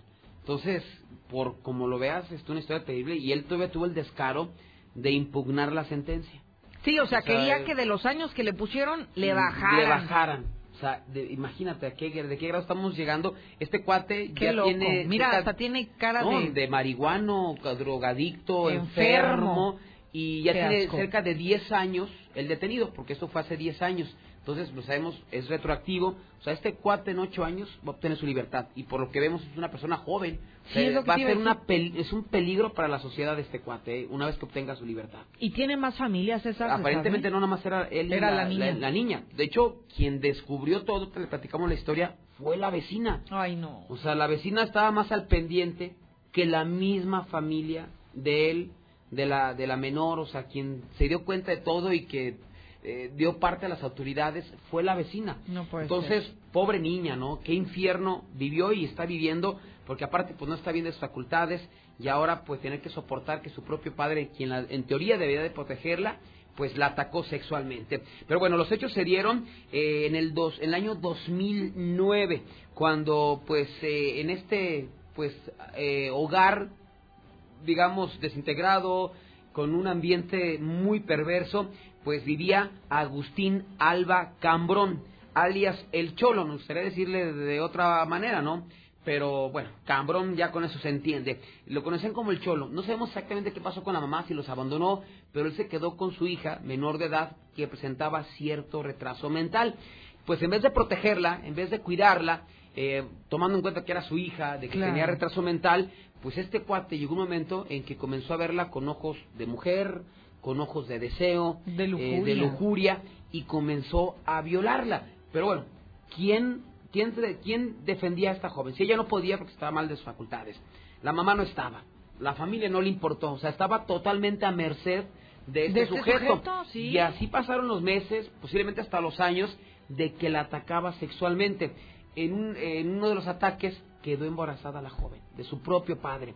Así es que una vecina de, de la zona, identificada como María Guadalupe, pues de repente comenzó a ver que la niña salía, pero ya con el vientre, vaya, este... Abultado, ¿no? abultado, ¿no? de que estuviera gordita, sino pues, de que estuviera tan embarazada. Entonces a ella le pareció muy extraño, pues uno obviamente no podía tener novio, estaba muy chiquita, aparte por su retraso mental, pues era imposible. Nunca había visto a nadie que rondara ahí por la casa. Así es que, según lo que logramos conocer, en ese entonces la vecina comenzó a ganarse la confianza de la menor y comenzó pues a preguntarle, a cuestionarle, pues qué le hacían en la casa, que por qué estaba embarazada y finalmente obtuvo información de la misma menor que su papá era quien le hacía cosas feas. Entonces la vecina es la que va a la policía ministerial a decirles, oiga, esta niña la violaron y está embarazada y está mal de sus facultades y el papá es el responsable. Entonces la autoridad comienza con las investigaciones y cuando cuestionan al- a este desgraciado dice, no, el cholo, yo, yo, yo no fui, no, pues yo no sé quién se haya metido a la casa, pues yo no, yo no fui. O sea, él negó todavía los hechos. Tuvieron que esperarse a que naciera eh, la bebé, porque es una niña. Naciera la bebé. Para hacerle ADN. Los exámenes de ADN y resultó ser que sí era el papá. O sea, era el abuelo y el papá de, de, la, de la bebé y fue de esa manera que se logró su detención. Entonces lo envían a hacer eso, cae el asunto a un juez, analiza los elementos y le dicta 15 años de prisión. 15 años que a mí se me hace irrisorio, pero bueno, aparentemente eso es lo que marca la ley, o sea, es increíble que de repente se aprueben leyes que un poco, mucho van a beneficiar cuando ese tipo de desgraciados para que se pudran en la cárcel. Es que sabes que César no dimensionan el riesgo que esto significa. El que lo quites 15 años, que lo saques de su entorno social y lo tengas ahí recluido no significa que después de 15 años, cuando estos sujetos El salgan, peor. estén rehabilitados y hayan cambiado su mentalidad y que esa enfermedad de, de tener eh, eh, intimidad con su hija se le vaya a quitar. Entonces, piensan como que es algo muy sencillo, como que lo vemos un caso como aislado y me parece que también no han visto que al salir va a salir mucho peor de como había entrado al cerezo. Entonces, qué asco de persona y qué peligro también para la sociedad. ¿no? Así es, entonces fíjate, le dictan 15 años de prisión y él, por medio de su defensa, dice, "Ah, ¿por qué 15 años? Se me hace mucho. Se me hace mucho, o sea, increíble. Entonces solicita una apelación y una revisión de la sentencia. La revisan de nuevo y pues ahora, que es la novedad, se acaba de, dar a conocer que en vez de pasar 15 años, le incrementaron la grandiosa cantidad de 3 años. De 15 a 18, que para mí sigue siendo la misma jalada a comparación de lo que hizo. Y este cuate, como ya tiene cerca de 10 años detenido, pues obviamente ya cumplió esos 10 años, le quedarían 8. Este cuate va a venir saliendo de- del cerezo a los 50 años, todavía joven, fuerte y es un peligro para la sociedad. Pero además, lo que también es irrisorio, pues eh, lo que le, le, le indicaron en la sentencia que tiene que pagar por reparación del daño. El violar a tu hija, embarazar a tu hija con retraso mental, 11 mil pesos de reparación del daño. Además de pagar los alimentos de la víctima y de la bebé. O sea, es una Qué estupidez burla más grande. ¿eh? Qué estupidez más grande lo que me estás diciendo, César. O sea, ¿cómo con 11 mil pesos qué carajo resuelves? No vas a devolverle la vida que tenía esta niña antes de estar embarazada y antes de haber sido violada por su propio padre. Con 11 mil pesos, ¿para cuántas terapias al psicólogo te alcanza?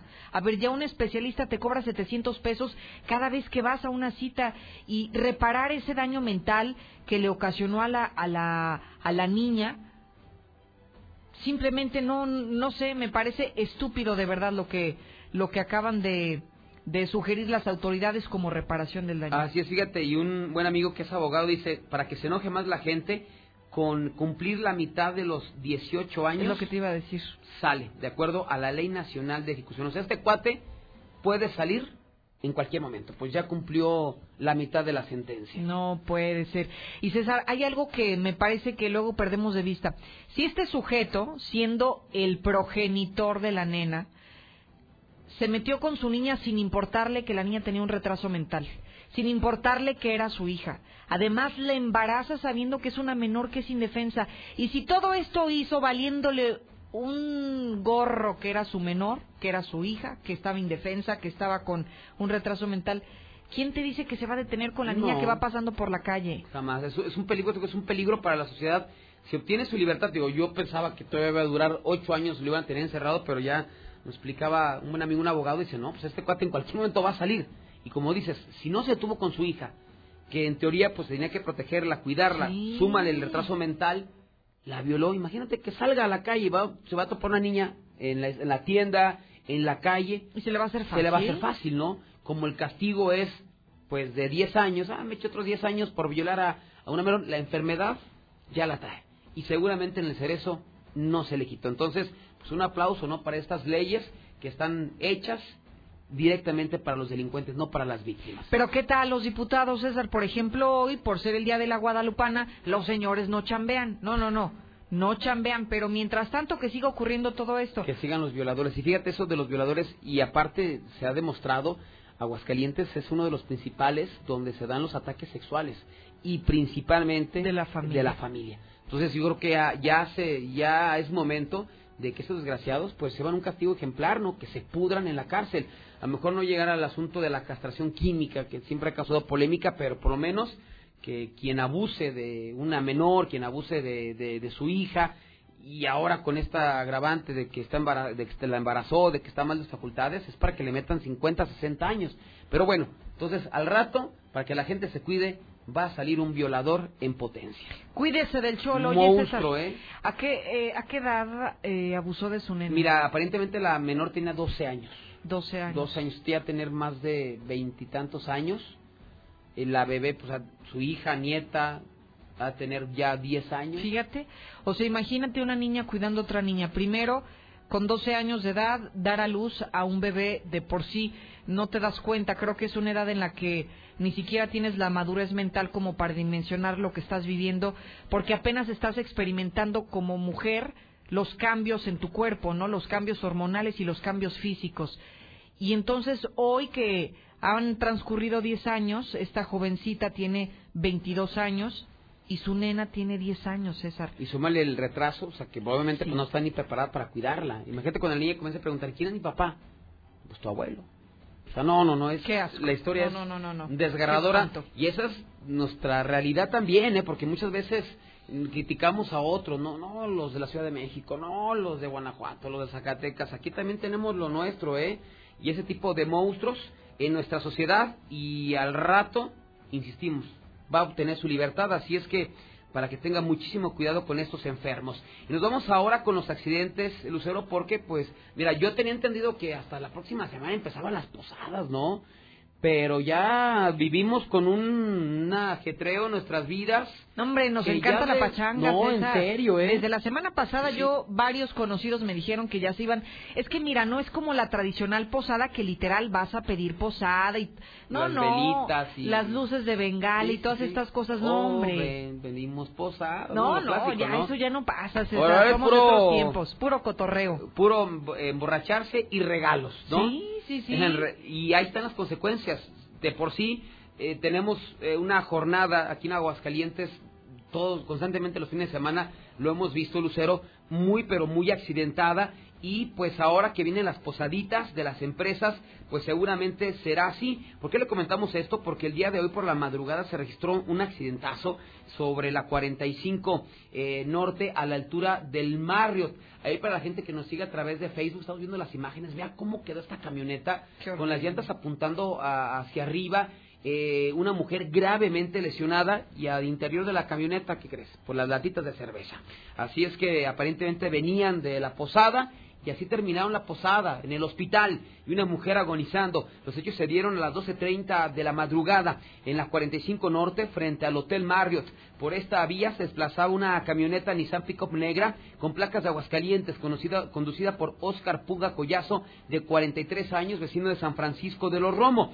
En el asiento del copiloto viajaba una mujer de entre 40 a 45 años de edad. No, no pudo proporcionar sus datos porque esta mujer estaba muy, pero muy grave. De hecho, quedó prensada al interior de esta camioneta. Eh, fue llevada en código rojo a las instalaciones del Hospital Hidalgo. Según lo que se logró conocer, este hombre circulaba por la 45 Norte, lo hacía a exceso de velocidad y también pues lo hacía con unas copitas de mal, de, de más. Ingresa al paso desnivel y exactamente cuando va saliendo del mismo, pues pierde el control del volante, se impacta eh, contra el muro de contención y después de que se impacta se vuelca hasta quedar con, eh, sobre su toldo con las llantas apuntando hacia arriba.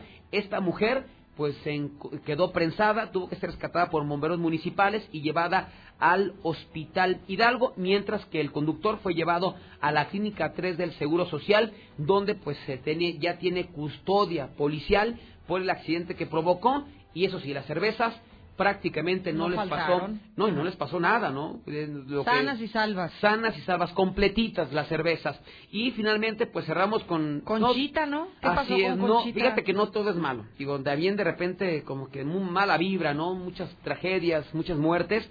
Pero vamos ahora con una mujer que Dios es una panadería y gracias a Dios nació bien la, la, la, la niña, pero pues desde ayer eh, tú decías que le pusieran conchita. No, no, no, no, no, yo no, dije, tú me dijiste que ah, le iban a poner... yo. Tú me dijiste que como la niña nació en una panadería que le iban a poner conchita. Pero a ti no te gustó el nombre, a mí se me hace bonito Concepción, Conchita. Sí, Muy tierno, ¿no? Sí, se llaman Concepción, ¿no? Las conchitas. Las conchitas. Y es no. ¿no? O el niño envuelto, en este caso sería la niña envuelta, ¿no?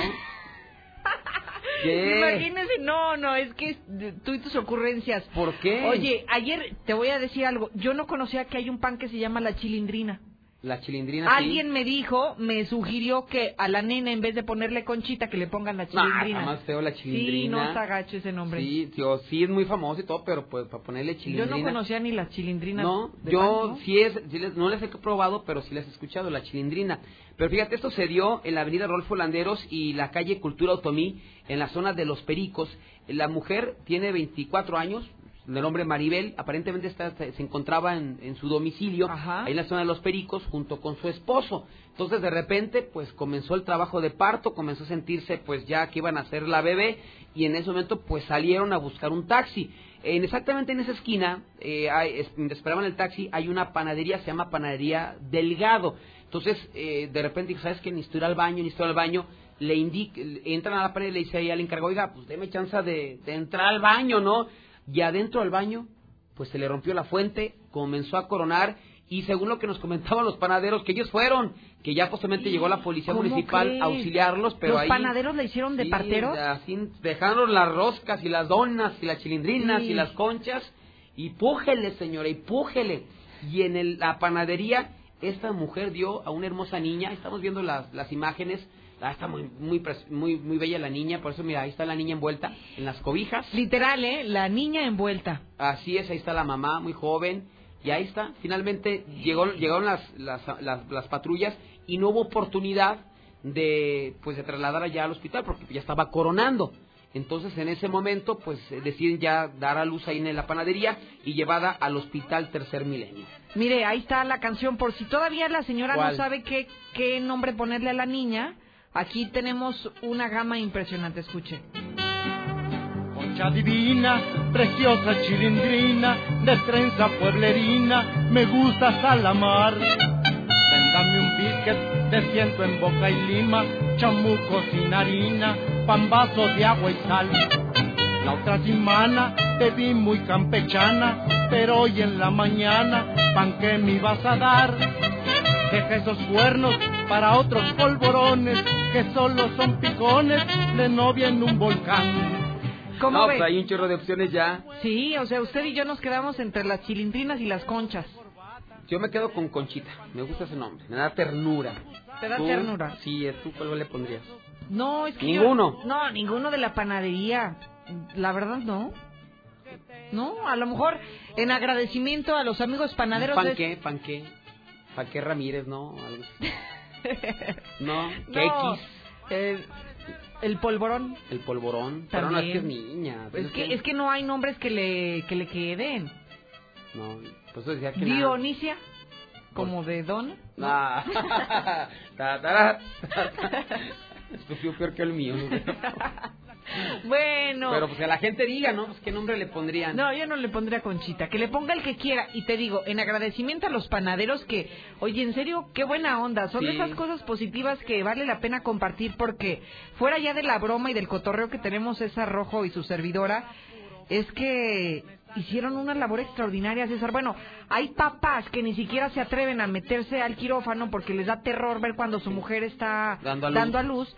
Imagínate ellos, ¿no? Dejan la harina y todo lo que están haciendo y, vámonos. Y no va a ser nada sencillo, ¿no? Creo que no estamos preparados para No. recibir a un niño, pero bueno, qué bueno. Y, eso demuestra que hay gente buena todavía en Aguascalientes, ¿no? Y qué sea, bonita experiencia, sí. César, ¿no? La sí, verdad. Entre, el- entre la, eh, la masa y todo, ¿eh? Entre la masa, la harina, y los, cos- bollos, los picones, Un todo. bolillo. Que le pongan la señorita bolillo, ¿no? No, ¿qué te pasa? No. Bueno, quedémonos con Conchita. Dentro de todas las Es opciones que es como que escuchamos, la que más... sí, como que la que más se presta, ¿no? Como Sí. para nombre, Exacto. Concepción. No, bueno, ya los papás, pero ojalá que le den una membresía para toda la vida de panes, ¿no? Que yo todos los días pase la chavita por su pan. Mira, porque la verdad es literal, llegó la bendición a la panadería. Exactamente. ¿Verdad? Así torta bajo el brazo, ¿no? Como Sí, dicen. también. O sea, tiene muchos significados esto de nacer una panadería. Y pues ya por lo menos se ahorró el quirófano, ¿no? Se ahorró el doctor Mira, y todo eso. mientras no digan a, a la mamá que es hija del panadero, todo está bien. Ah, lo- o de leche. Bueno, estamos diciendo de las cosas que luego se y platican al ahí. rato que se parezca al panadero, Sí, ¿verdad? Pan. Pásale por el pan.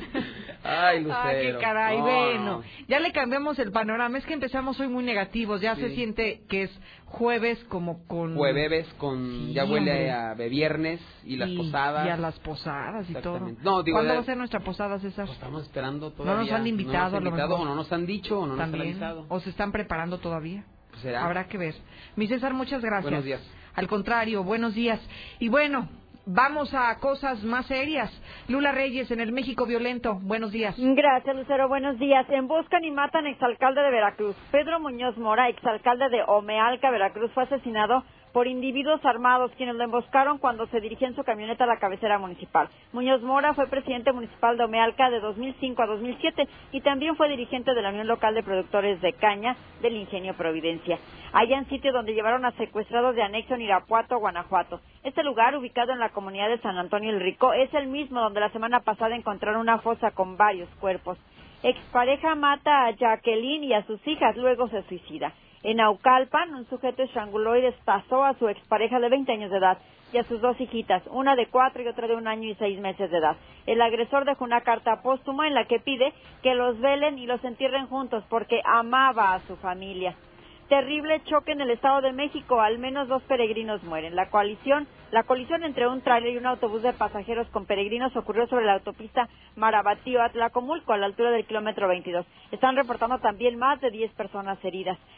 Eh, fue trágico también otro accidente, el, un tráiler en vista camioneta con peregrinos en la México Pachuca. Varios lesionados dejó un fuerte accidente en la México Pachuca luego de que un tráiler envistó una camioneta en el que viajaban peregrinos que iban rumbo a la Basílica de Guadalupe. Este tráiler, bueno, pues eh, prácticamente quedó destrozado. Hasta aquí mi reporte, muy buenos días. Gracias, Lula Reyes, por la información del México violento. En Aguascalientes eh, amenazaron hace un par de días los familiares de los internos del Cerezo del Llano que estarían en Palacio de Gobierno, que acudirían a manifestarse por las malas condiciones en las que se encuentran sus reos. Ayer hicieron lo propio y Héctor García estuvo ahí. Adelante, buen día. ¿Qué tal? Muy buenos días. Así es, estos familiares internos del Cerezo del Llano acudieron a las oficinas eh, de gobernación para manifestar una serie de irregularidades que están pasando en contra de sus internos. Entre otras cosas, ellos eh, acusan tortura, golpes, amenazas, así como también en el caso de las visitas, eh, prácticas realmente deleznables. Entre ellas señalan, las desnudan les hacen hacer incluso algunas sentadillas y ante ello pues exigen la destitución de la directora Marilena Hernández quien está permitiendo estos abusos. Bueno, no me ha tocado ver cómo los revisan, pero por ejemplo a nosotras la, visita, pues nos desnudan y muchas veces ponte a hacer sentadillas o abre las piernas um, y todas desnudas y eso no, pues eso ya pasado, ya se pasaron. Y bueno, pues eh, justamente se reunieron con las autoridades de gobernación, estuvieron platicando alrededor de una hora, fue una comitiva de alrededor de 30 personas, únicamente trascendió al término de la misma que se estarían eh, justamente revisando todas estas inquietudes de estas personas. Hasta aquí con mi reporte y muy buenos días. Gracias, Héctor García. Cervecería Coyoacán es lo más nuevo en Aguascalientes. Todo, escúcheme bien, solo a 19.90 pesos, todo a 19.90, además de fiesta y la diversión. Recuerde que todo es con medida y nos encontramos en Segundo Anillo Poniente 1808 en Plaza Ática. Estamos estrenando nueva sala de atención en el centro de la ciudad. Veolia te espera en la calle Morelos 112 para que realices tus trámites y pagos del servicio del agua. Conócela. Nueva Castilla, desde un millón doscientos cincuenta mil pesos y hasta 180 metros construidos, pasando la VM en Fuentes del Lago. Nueva Castilla, tu condominio. Siente el placer de vivirlo. 162 1212. Tortillas el tapatío, como la hacían en mi rancho, ¿eh? 100% de maíz, sin químicos, sin conservadores. Además son deliciosas. Haga sus pedidos al 994 1255 o cómprelas en Juárez y la Riategui número 201. Braserío 44, jugosos cortes en espadas, ensaladas, sopas, postres. Lo mejor, solo por 139 pesitos. Ambiente familiar y un sabor completamente original. Avenida Aguascalientes Poniente y Nápoles, en la Colonia del Valle. Déjeme revisar rápidamente la prensa que ya se encuentra en la cabina de la mexicana y que además son los periódicos más importantes los que tenemos aquí, los que le compartimos los periódicos de casa. El Aguas, a la cabeza es su nota principal, solitario sujeto, ejecuta de un balazo a El Tuba, en la colonia La España, que es lo que le hemos platicado, que se trata de un comerciante en la colonia España quien fuera ejecutado la noche del día de ayer. Y hoy en el hidrocálido, la verdad por delante, hay varias notas interesantes. Una, lo que está diciendo el INEGI, que la inseguridad es la principal dificultad para crecer, es lo que está diciendo el instituto, pero también aseguran que desde muy temprano los feligreses están visitando a la Guadalupana. Y atención, escúcheme, atención ya que hablábamos de las posadas o de las gozadas que también se dan en estas fechas, hasta seis kilos ¿eh? van a subir los hidrocálidos por fiestas decembrinas debido al consumo de alcohol y a comidas del Guadalupe Reyes. Desde hoy vaya midiéndose lo que come porque seguramente para el primero de enero ya no nos van a quedar ni los pantalones ni las camisas y vamos a querer dar el botonazo. Seis kilos subimos de peso solamente en estas épocas. Compre el hidrocálido, compre el aguas, pídalo, ya saben, su puesto de revistas más cercano. Mi INE está hecho de las primeras voces que exigieron libertad de elección y de expresión. Mi INE está hecho.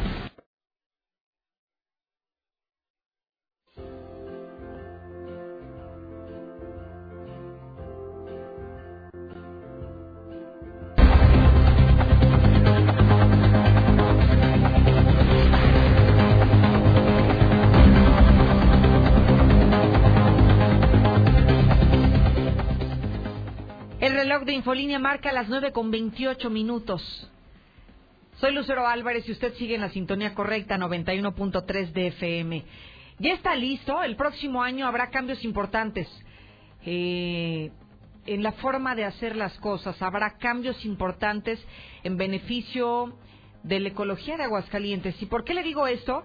Porque el siguiente año las tiendas y autoservicios ya no podrán entregar bolsas de plástico.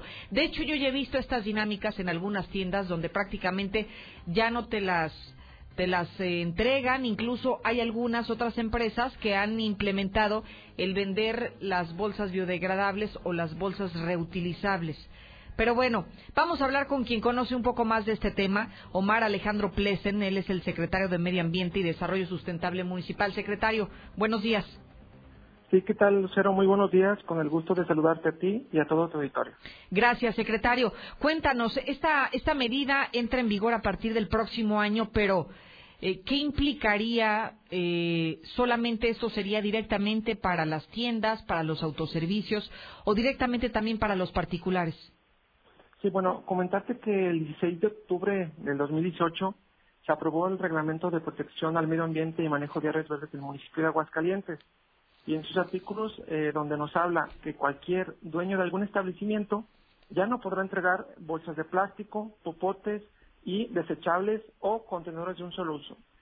Decirte que todo el año, este 2019, se tuvo para que, bueno, el dueño de algún comercio, algún establecimiento, se fuera preparando y fuera buscando otras alternativas. Y bueno, nosotros como eh, la Secretaría del Medio Ambiente, a partir del primero de enero del 2020, ya iniciaríamos con las visitas para ver el cumplimiento de estas nuevas disposiciones y sobre todo, bueno, seguir sensibilizando.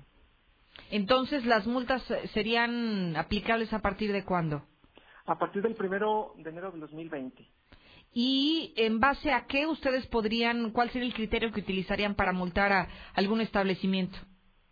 Bueno, eh, cuando iniciemos con las inspecciones, con las visitas, bueno, al momento que veamos que siguen entregando sus productos que son de un solo uso, este, ahí es cuando sería. Eh, la primera visita, lo que estaremos haciendo, bueno, sería, en dado caso de no cumplir, se le estará dando un apercibimiento. Y sobre todo, bueno, sensibilizarlos. Y bueno, ya en la siguiente visita, en dado caso de no cumplir, bueno, ahí sí habrá una sanción. Lo que estamos buscando, bueno, y comentarte, Lucero, que en todo el año 2019 lo que pudimos palpar, este, estuvimos visitando muchos negocios en diferentes puntos de la ciudad. La ciudadanía ve con muy buenos ojos estas nuevas disposiciones e inclusive, como tú lo dices, ya hay muchos negocios que están cumpliendo y aún no concluye el año. Claro. Y la inercia de la mayoría de los negocios está yendo no tanto por los productos biodegradables, que estos están permitidos, se están yendo con los productos que, que no son de un solo uso, de los que utilizamos anteriormente, como son las bolsas de mandado. Sí, eso, eso nos da mucho gusto, que es lo que, estamos buscando. Oye, secretario, en cuanto a las multas, después del apercibimiento, ¿hasta cuánto podrían ascender las multas económicas? Bueno, serán de 100 hasta 1000 UMAS bueno, que esto equivale de ocho mil hasta ochenta mil pesos. Ok, de los ocho mil a ochenta mil pesos. Y bueno, ¿cuál es la, alternativa que tienen en este momento los establecimientos, las tiendas de autoservicio? ¿Cómo ha habido, digamos, este acercamiento directamente con, ustedes como autoridad? Me refiero a que si ha habido tal vez resistencia a cambiar algo que ya estábamos acostumbrados a realizar. Sí, no, eh, como te comento, el año 2019 estuvimos visitando a muchos negocios, de chicos a grandes, inclusive se han acercado también con nosotros a la Secretaría. Eh, lo que palpamos es que lo ven muy bien. Y la ventaja que hemos también observado todo el año 2019, que ya existen más proveedores que se dedican a los productos biodegradables de un inicio la duda era, pues, ¿dónde las compro? Sí, claro. Pues ya ahorita este, ya hay muchos eh, proveedores que se dedican a esto, inclusive nosotros hicimos también un barrido en los negocios del agropecuario, lo tomaron muy bien y ya vemos este, que se están dedicando ya a vender muchos productos biodegradables. Pero bueno, nosotros le estamos yendo más para, para no usar eh, los productos de un solo uso. Estamos yendo, bueno, lo que queremos más es que nos regresemos a los productos como las bolsas de mandado, los toppers, los cilindros, los termos, etcétera. Oye, secretario, ¿tienen ustedes un estimado de cuántos plásticos se dejarán de utilizar en un año con esta medida? Sí, mira, eh, comentarte que tan solo se va a disminuir desde un 15 hasta un 20% la basura que ingresa al relleno sanitario, aproximadamente. Y tú sabes que mucha de esa basura no termina ahí, termina en arroyos, en la calle, en los drenajes, Después ya tenemos inundaciones porque los plásticos son de lo, muchos de los motivos que tapan los drenajes. Entonces vamos a tener, aparte, una ciudad más limpia y, bueno, una ciudad eh, respetuosa de la naturaleza. Una consulta, secretario. Si un particular, si yo, por ejemplo, quiero ir al súper y me llevo mis propias bolsas de plástico, ¿ahí no aplicaría ninguna sanción? No, no. Eh, lo que está prohibido es eh, que el dueño de algún, de algún comercio te las entregue en una bolsa de plástico. Así Si tú las llevas, no hay ningún problema. Pero bueno, la idea no es esa, ¿no? La idea es más bien eh, las bolsas de mandado. De acuerdo. Secretario, muchísimas gracias por estos minutos. No, pues gracias a ti, Lucero. Y bueno, nosotros vamos a continuar trabajando muy fuerte con la campaña Yo ya lo hice y bueno, esto en beneficio de Aguascalientes y del medio ambiente. De acuerdo, te agradezco mucho. Él es Omar Alejandro Plesen Sánchez, secretario de Medio Ambiente y Desarrollo Sustentable Municipal.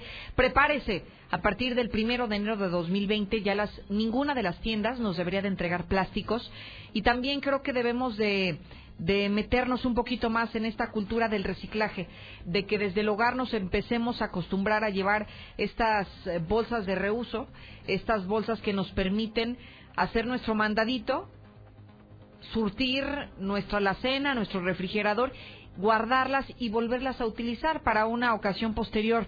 Creo que ya muchas tiendas lo están realizando en Aguascalientes. Creo que eso, eso me ha encantado. Ha sido una maravilla porque he visto, por ejemplo, algunas tiendas de productos, digamos, como muy caseros, o a lo mejor hasta tiendas donde se venden alimentos, donde me ha tocado a mí ver que te entregan los productos en las eh, bolsas de papel como en las que usted y yo compramos el pan, en esas mismas bolsas de papel te entregan tus alimentos justamente acostumbrándonos a esta nueva dinámica que va a comenzar a partir del próximo año. Así que nosotros debemos de hacer lo propio desde el hogar.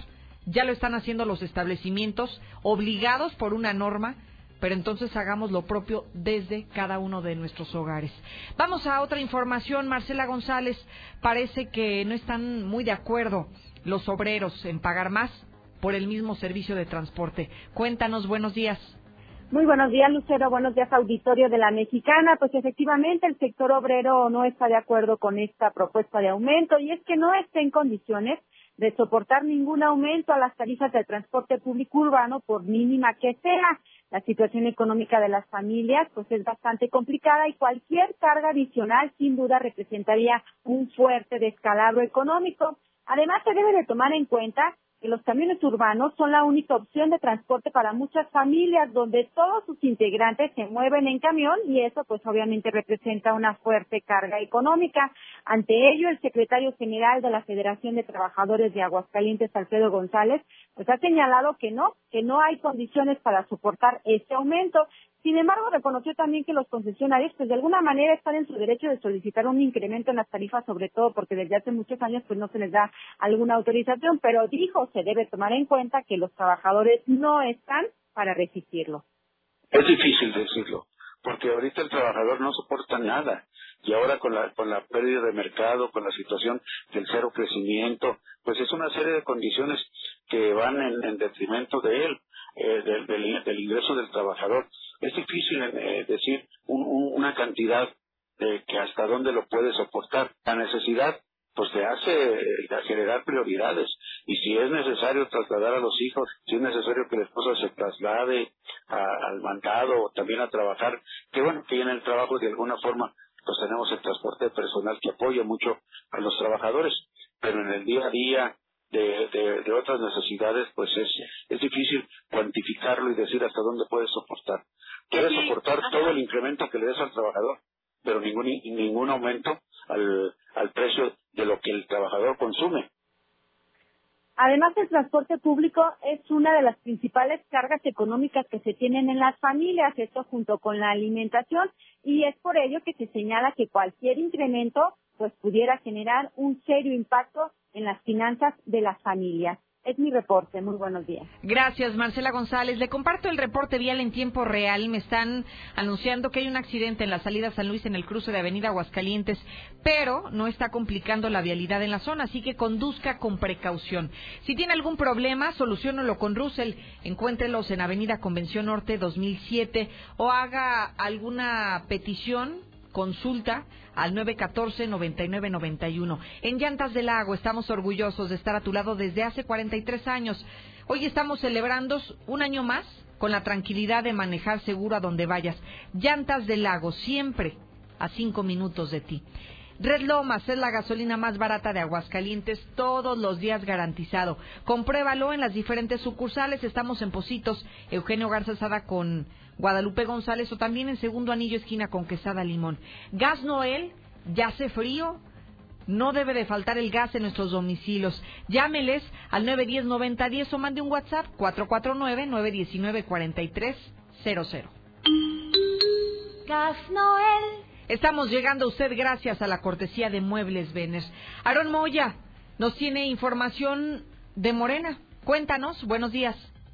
Gracias, Lucero. Muy buenos días para ti, para quienes nos escuchan. Pues los morenistas están culpando a Orozco Sandoval por los retrasos en entregas de apoyos federales después de que han sido múltiples las quejas y reclamos por la falta de pagos de estas becas y apoyos, desde el comité insurgentes aseguran que aunque López Obrador actúa de buena fe, es difícil empadronar a todos los beneficiarios en tan poco tiempo y las declaraciones del Ejecutivo Estatal en contra de los programas federales entorpecen la entrega de los recursos y además generan desconfianza entre la población. Así lo declaró el también consejero estatal de Morena, Sebastián Martínez, quien agrega que aunque no pueden calificar aún el trabajo del superdelegado Aldo Ruiz, ven un desempeño positivo, pues de lo contrario ya lo hubieran removido. Yo creo que está haciendo un trabajo eh, en, un, en un estado donde está gobernado en este momento por Acción Nacional y que se han encontrado ciertas trabas por parte de Martín Orozco para desarrollar este, el trabajo total del presidente. O sea, los censos se están realizando, los censos se están realizando, sin embargo, las declaraciones del gobernador que van en contra de los programas sociales del presidente influyen, influyen muchísimo para que la gente se sienta todavía como con desconfianza. Después de pasar de, un gobierno de muchísimos años a un gobierno diferente como el que maneja y está representando Andrés Manuel, para mucha gente todavía es nuevo y todavía causa desconfianza. Además de responsabilizar al Partido Acción Nacional y al gobernador por el retraso en la entrega de apoyos, Sebastián Martínez también anunció que ya están buscando al superdelegado Aldo Ruiz para que de alguna manera rinda cuentas y les precise qué tanto han avanzado en la entrega de apoyos. Hasta aquí mi reporte. Buenos días para todos. Gracias, Aaron Moya. Y fíjese que desde el Congreso del Estado Parece ser que ahora sí van a crear esta comisión para la búsqueda de personas desaparecidas.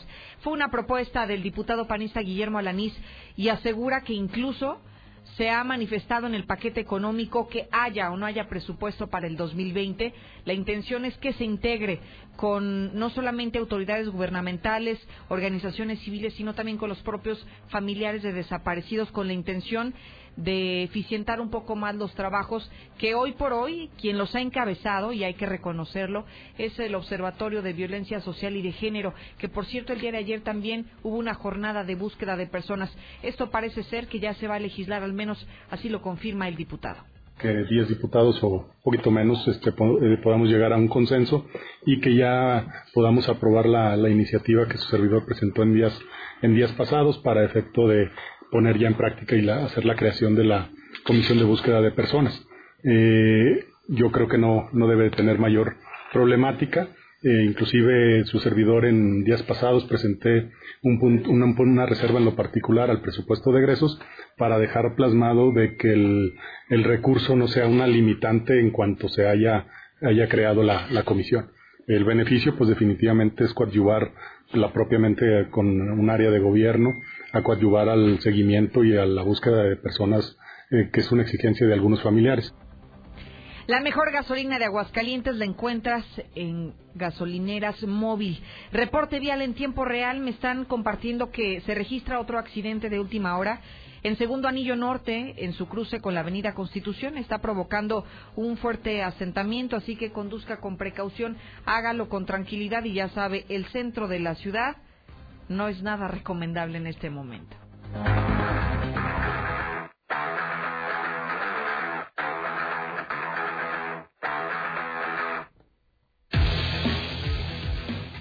Y el guadalupano, el Zuli guadalupano no faltó. ¿Cómo estás, mi Zuli? ¿Qué tal, señorita Lucero Isabel? Pues sí, guadalupano. No me llamo Guadalupe, no, soy Lupito. Pero sí somos guadalupanos. Sí, eso sí. Yo creo que todos en México, la mayoría. Claro. digo, los que son católicos, de la mayoría Sí, por supuesto. Oiga, mucha fiesta, ¿no, Misuli? Sí, demasiado, demasiada, demasiada fiesta. Este, yo creo que llega diciembre y ya cualquier motivo es bueno para hacer fiesta, ¿no? ¿Cuál motivo? Puros pretextos. bueno, para no, para no decirlo más. Puros pretextos. Que si esto, que si lo otro, que si aquello. que si ya dieron el aguinaldo, que si esto, que si Que si no lo han dado también, ¿eh? sí, sí, también. Sí, sí, sí. Cualquier motivo es para, para hacer alguna reunión, alguna convivencia. Pero nosotros puntuales, como todos los días aquí, llevándole la, información más fresca y además en vivo. Porque hay quienes hasta descansan en, en fechas como hoy. O sea, empresas de radiodifusión, a eso me refiero. ¿En serio? Sí, qué raro, ¿verdad? Pues sí, no, nosotros no, ni el primero de mayo. Nada. Nada más. No, pero ¿sabe qué? Es que fíjese que la dinámica es muy simpática. Mientras estamos nosotros aquí en cabina, creemos que allá afuera la, eh, ciudad está dormida, ah, pero no nos equivocamos, ¿eh? A mí me ha tocado estar del otro lado y es maravilloso el número de personas que nos está sintonizando en este momento. Sí, hay mucha gente muy activa pero muy activa que a pesar que tiene de chamba también así ¿eh? es así es que está trabajando al día a día igual que nosotros así es. Y otros que no lo hacen que no trabajan pero también nos escuchan muy temprano. Ya es un hábito para muchos en Aguascalientes prenderle en la mexicana. Qué chulada muchas gracias ¿eh? a todos los que ya nos escuchan. Oiga Misuli y si hay deportes en días como hoy sí aunque no creas sí ya, ya hay actividad por ejemplo el día de hoy hay corrida guadalupana Oh, tiene razón. En la Plaza México. Oiga, por cierto, un chorro de maratones. Va a haber uno a mediodía, va a haber otro a las 3 de la tarde. Bueno, el, el guadalupano ya es una tradición, así es. En la mañana son los infantiles. Los infantiles, exacto. Y en la tarde el, tradicional, así es. Entonces, pues eh, ahí prácticamente las calles de Aguascalientes, sobre todo donde pasa el recorrido, bueno, pues eh, a disfrutar de, del maratón y seguramente en muchos otros lados también se hace. Me van a poner en aprietos, ¿Por qué?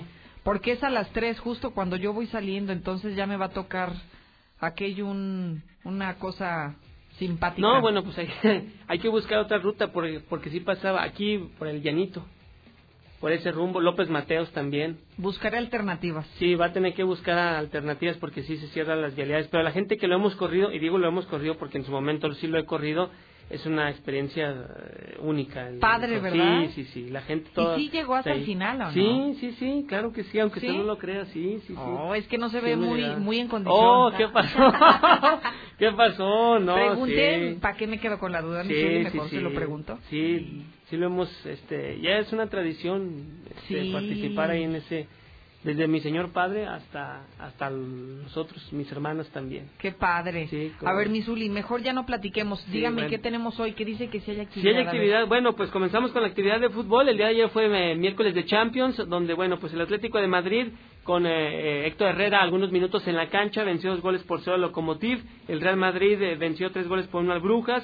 La Juventus de Cristiano Ronaldo le pegó dos goles por cero al Bayern Leverkusen, así es que prácticamente ya definidos los, los equipos que estarán en la siguiente ronda, obviamente los importantes, Madrid, Barcelona, el Atlético, el Chelsea, la Juventus, etcétera, etcétera.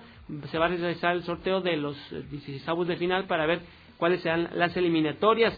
En el Mundial de Clubes el Monterrey ya tiene rival, se trata del Al-Sad, equipo que dirige el español eh, Xavi Hernández, así es que la participación del Monterrey será el sábado. Ayer inició pues prácticamente el Mundial de Clubes, pero a los regiomontanos les toca hasta el sábado, de lo que usted puede seguir a través de Star TV, si no me equivoco, a las 11.30 de la mañana será el compromiso. En Italia también, en Nápoles ya anunció a Genaro Gatuso como su nuevo estratega, así es que el mexicano Chucky Lozano ya tiene técnico. En la MLS, bueno, se daba a conocer que Carlos Vela eh, pues eh, sí estaba entre los planes del Barcelona, así lo revelaba su compadre Jonathan Dos Santos, que también juega en la Liga de los Estados Unidos, sin embargo el Barcelona dice no, no es una posibilidad, en su momento lo fue, pero pues ahora no estamos interesados en él.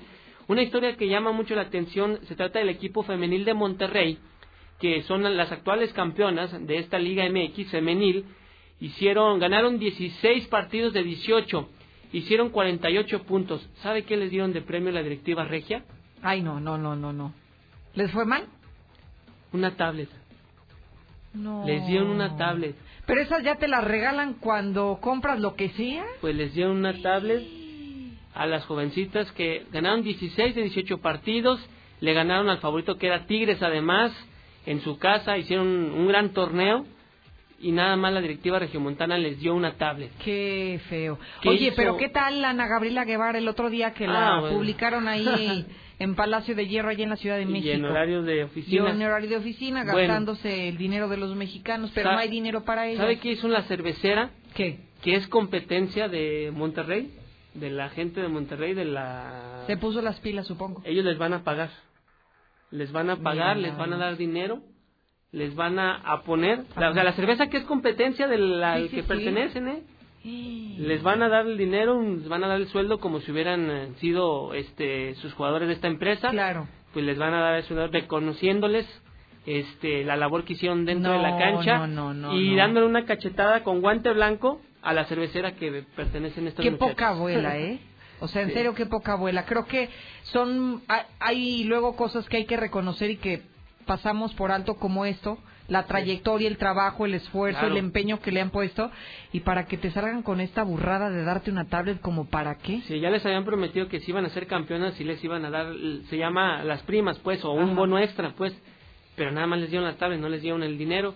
Entonces las jovencitas se quedaron así como que, oye, pues qué onda. Y la cervecera que van a, Mm. es competencia de ellos, dijo, ¿sabes qué? Nosotros sí te vamos a dar el dinero que te prometieron y ahí Ahí está. te va. Y ahí está, sí, así es. Entonces, bueno, pues ahí queda para las jóvenes. Tristemente, pues no es no es lo mismo eh, ahorita en este en este instante el fútbol femenil al varonil.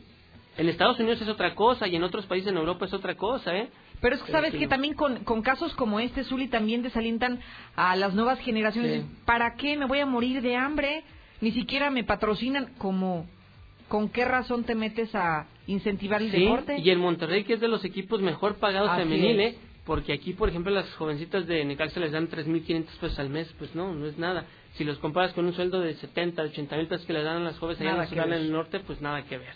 Entonces, pues así las cosas. Pero bueno, pues qué bueno que alguien le entró a quite. Y la tablet, pues yo creo que va a quedar como, como un recuerdo, ¿no? O sea, imagínate. Un insulto, Zuli. Pues sí, la verdad sí. Ah, pero, pero el equipo varonil, pues allá en Qatar, eso sí, ¿eh? A todo dar, Sí, a todo para dar, y los sí directivos viajando y todo, y sí, sí, sí. para Y luego sí. se quejan por estos movimientos feministas. Así es, así es. Bueno, pues así Bueno, las cosas. yo nomás digo, ¿verdad? usted tiene la mejor opinión. Bueno, en el Tri también parece ser que no va a jugar ante Alemania, ante Holanda, ante Italia. Se, se esperaba que para el 2020, sobre todo la fecha de marzo, la fecha FIFA de marzo, se tuviera la posibilidad de enfrentar a estos equipos, pero no. Pues parece que no hay un arreglo ni con Alemania ni con Holanda, Italia. Se seguirá buscando rivales, pero seguramente pues los de siempre, Venezuela, Ecuador, pues eh, Colombia, que no le, no le aportan mucho al nivel de la selección nacional. Bueno, si hay actividad el día de hoy, porque la NBA va a jugarse en México, el día de hoy habrá duelo en la Arena Ciudad de México, estarán enfrentándose los Pistones de Detroit ante los Mavericks de Dallas, esto será, repito, hoy, duelos que usted puede seguir a través de Star TV, y el sábado, el otro juego, también de temporada regular, juegos oficiales, los Spurs de San Antonio ante los Soles de, de Phoenix, ahí están las fechas, ahí están los duelos, así es que sí hay actividad el día de hoy. Y si no es amante del básquetbol, bueno, si a usted le gustan los toros, también habrá actividad el día de hoy con la corrida guadalupana la, allá en la Plaza de Toros México. Buen cartel, el tlaxcalteca Sergio Flores, el eh, peruano Andrés Rocarrey y el chaval de Aguascalientes Luis David Adame, que ahora ya se anuncia como Luis David, ante Encierro de Begoña. Así es que también este festejo usted lo puede seguir en Unicable, en Star TV, eh, pues algún 15 minutos antes eh, de, la, de las cuatro y media.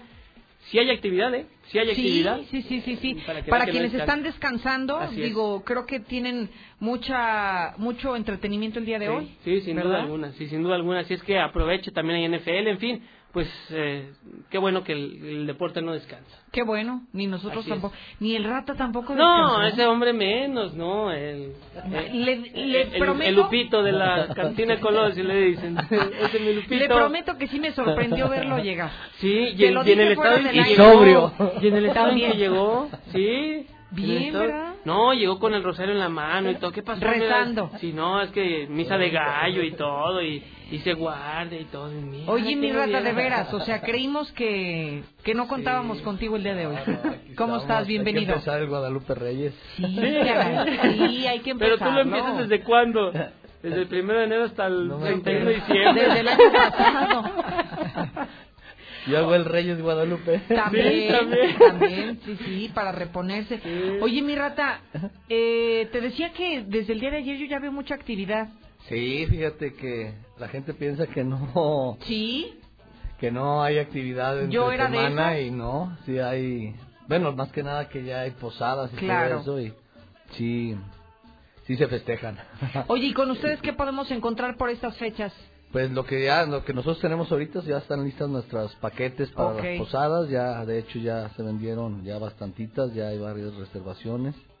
Eh, tenemos paquetes desde 10 personas hasta 150 gentes. A ver, cuéntanos qué incluye como para que el güerito de la radio se anime, porque no nos han dicho nada de No, no, perdieron sus A ver, chivas, no una- calificaron, mira, de malas. No, mira, hagamos ¿Sí cree algo, que- Rata, una humildita así como nomás para los de noticias, o sea, no de toda la empresa, algo así pequeñito para que se, se No, pues, atreva. tenemos un paquete desde 6 personas eh, que te vale 990 pesos. ¿Y qué incluye ese? Eh, ese paquete te incluye una cubeta con 6 cervezas, una botella de tequila y un kilo de fajitas. Pues Por muy 990 bueno. pesos para 6 personas está súper bien. Claro. salsa. No, no, eso ya va incluido, sí, no El paquete para 10 personas, ese ya está más completo y viene una jarra de sangría de bienvenida, un consomé de borrego, Mm. carrito con cervezas, con 20 cervezas, una botella a tu elección, ya sea la que ustedes gusten, dos quesos fundidos, una parrillada norteña, un kilo de, un kilo de fajitas, una orden de chistorra, un litro de nieve del popo. ah, no. No, con la nie- Ese es para 10 Eso es personas. para 10 personas y vale 3.165 pesos. Entonces, en realidad, pues no.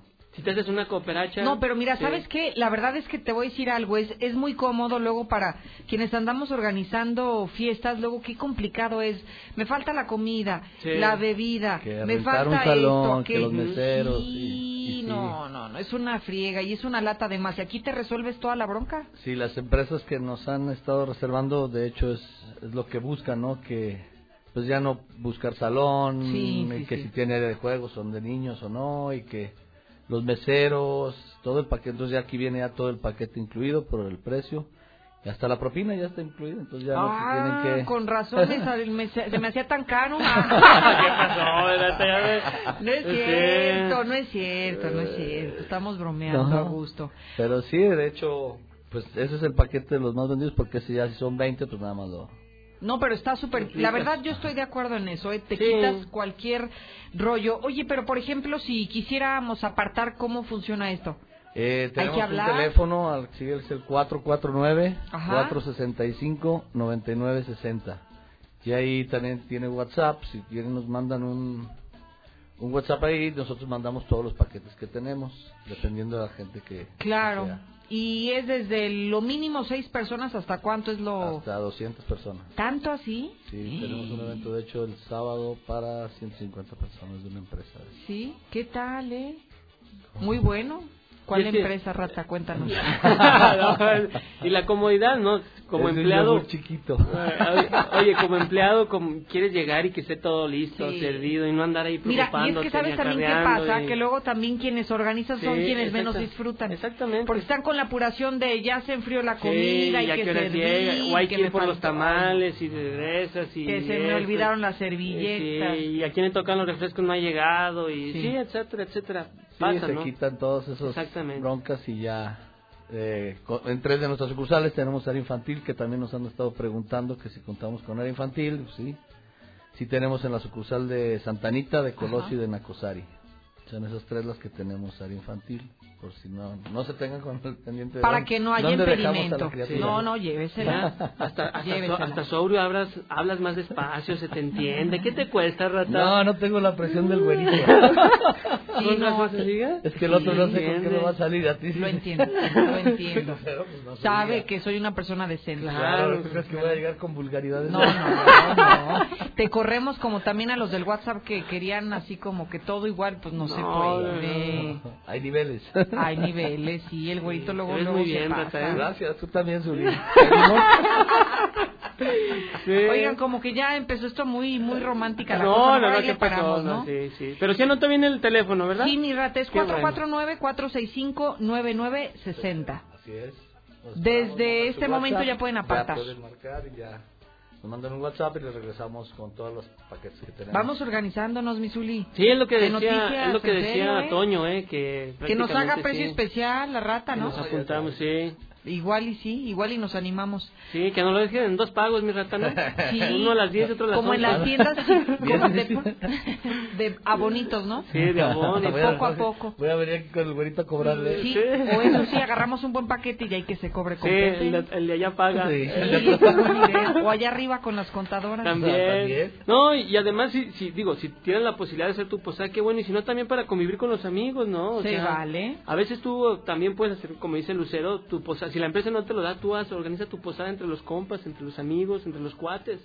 Como se dice, hay mucha gente, me ha tocado ver gente que son repartidores de X empresa y entre ellos mismos se juntan y se van y, ¿Sabes ahí... que la empresa tacaña no nos va a hacer nada, vamos haciéndolo nosotros. Y Sí, pero si tienes todo. ganas de pasártela bien, También. hay lugares también para hacerla, ¿no? Hoy, de- hoy, de- es. hoy decía que sí se festejan mucho Claro. los, los- los lupitas y lupitos, ya, ¿no? de- hay reservaciones ya para el día de hoy, por, tú sabes que México pues está lleno de lupitas. Sí, claro. Sí, y de Entonces, sí, Lupitos pues, también, hay también. muchos Guadalupe, sí. Entonces ahí, si quieren también reservar para el día de hoy, eh, ¿Al mismo número? al mismo número, ¿Y desde qué hora están abiertos en la cantina? des- desde las 2 de la tarde a las 2 de la Perfecto. mañana. Súper bien, pues ya estamos listos, mi Zuli, ya. saliendo del noticiero en la tarde, Sí, la verdad que sí. ¿verdad? Ahí está. Qué bueno, Sí, para que veas dile- que sí funciona venir. Para que veas, ¿eh? A ver, ¿Eh? con el güerito no te pasa eso, No, ¿eh? No, aguas, aguas. ¿Qué Porque tal? lo pago. Porque no te deja, te avienta el celular por allá. Sí. ah, ah. Ahí están, quien Ahí van a pasar Flor. los recados. Sí, hola Flor. Y Zuli, pues ya nos vamos, ya se hace hora de despedirnos Sí, y ya. irnos a echar un taco. Sí, además, ¿Verdad? así es. Pues Sí. felicidades a las guadalupitas y a todos los que llevan por nombre Guadalupe. ¿eh? Felicidades, pásenla bien. Mi rata, muchísimas, gracias. Aquí nos Buen vemos la siguiente semana. Felicidades a todas las lupitas. Así es. Mi Zuli, gracias también a Gracias, usted. gracias, gracias, muchas gracias. No soy un, un- Pero gracias. Pero sí somos devotos de. Sí. Bueno, nos vamos. Gracias a todo el equipo de producción. Recuerde que yo a las dos regreso con la información más fresca, así que quedes en la sintonía correcta, 91.3. Esa señora que acaba de hablar para decir que la droga se mete en la vagina, pues yo creo que ella la metió.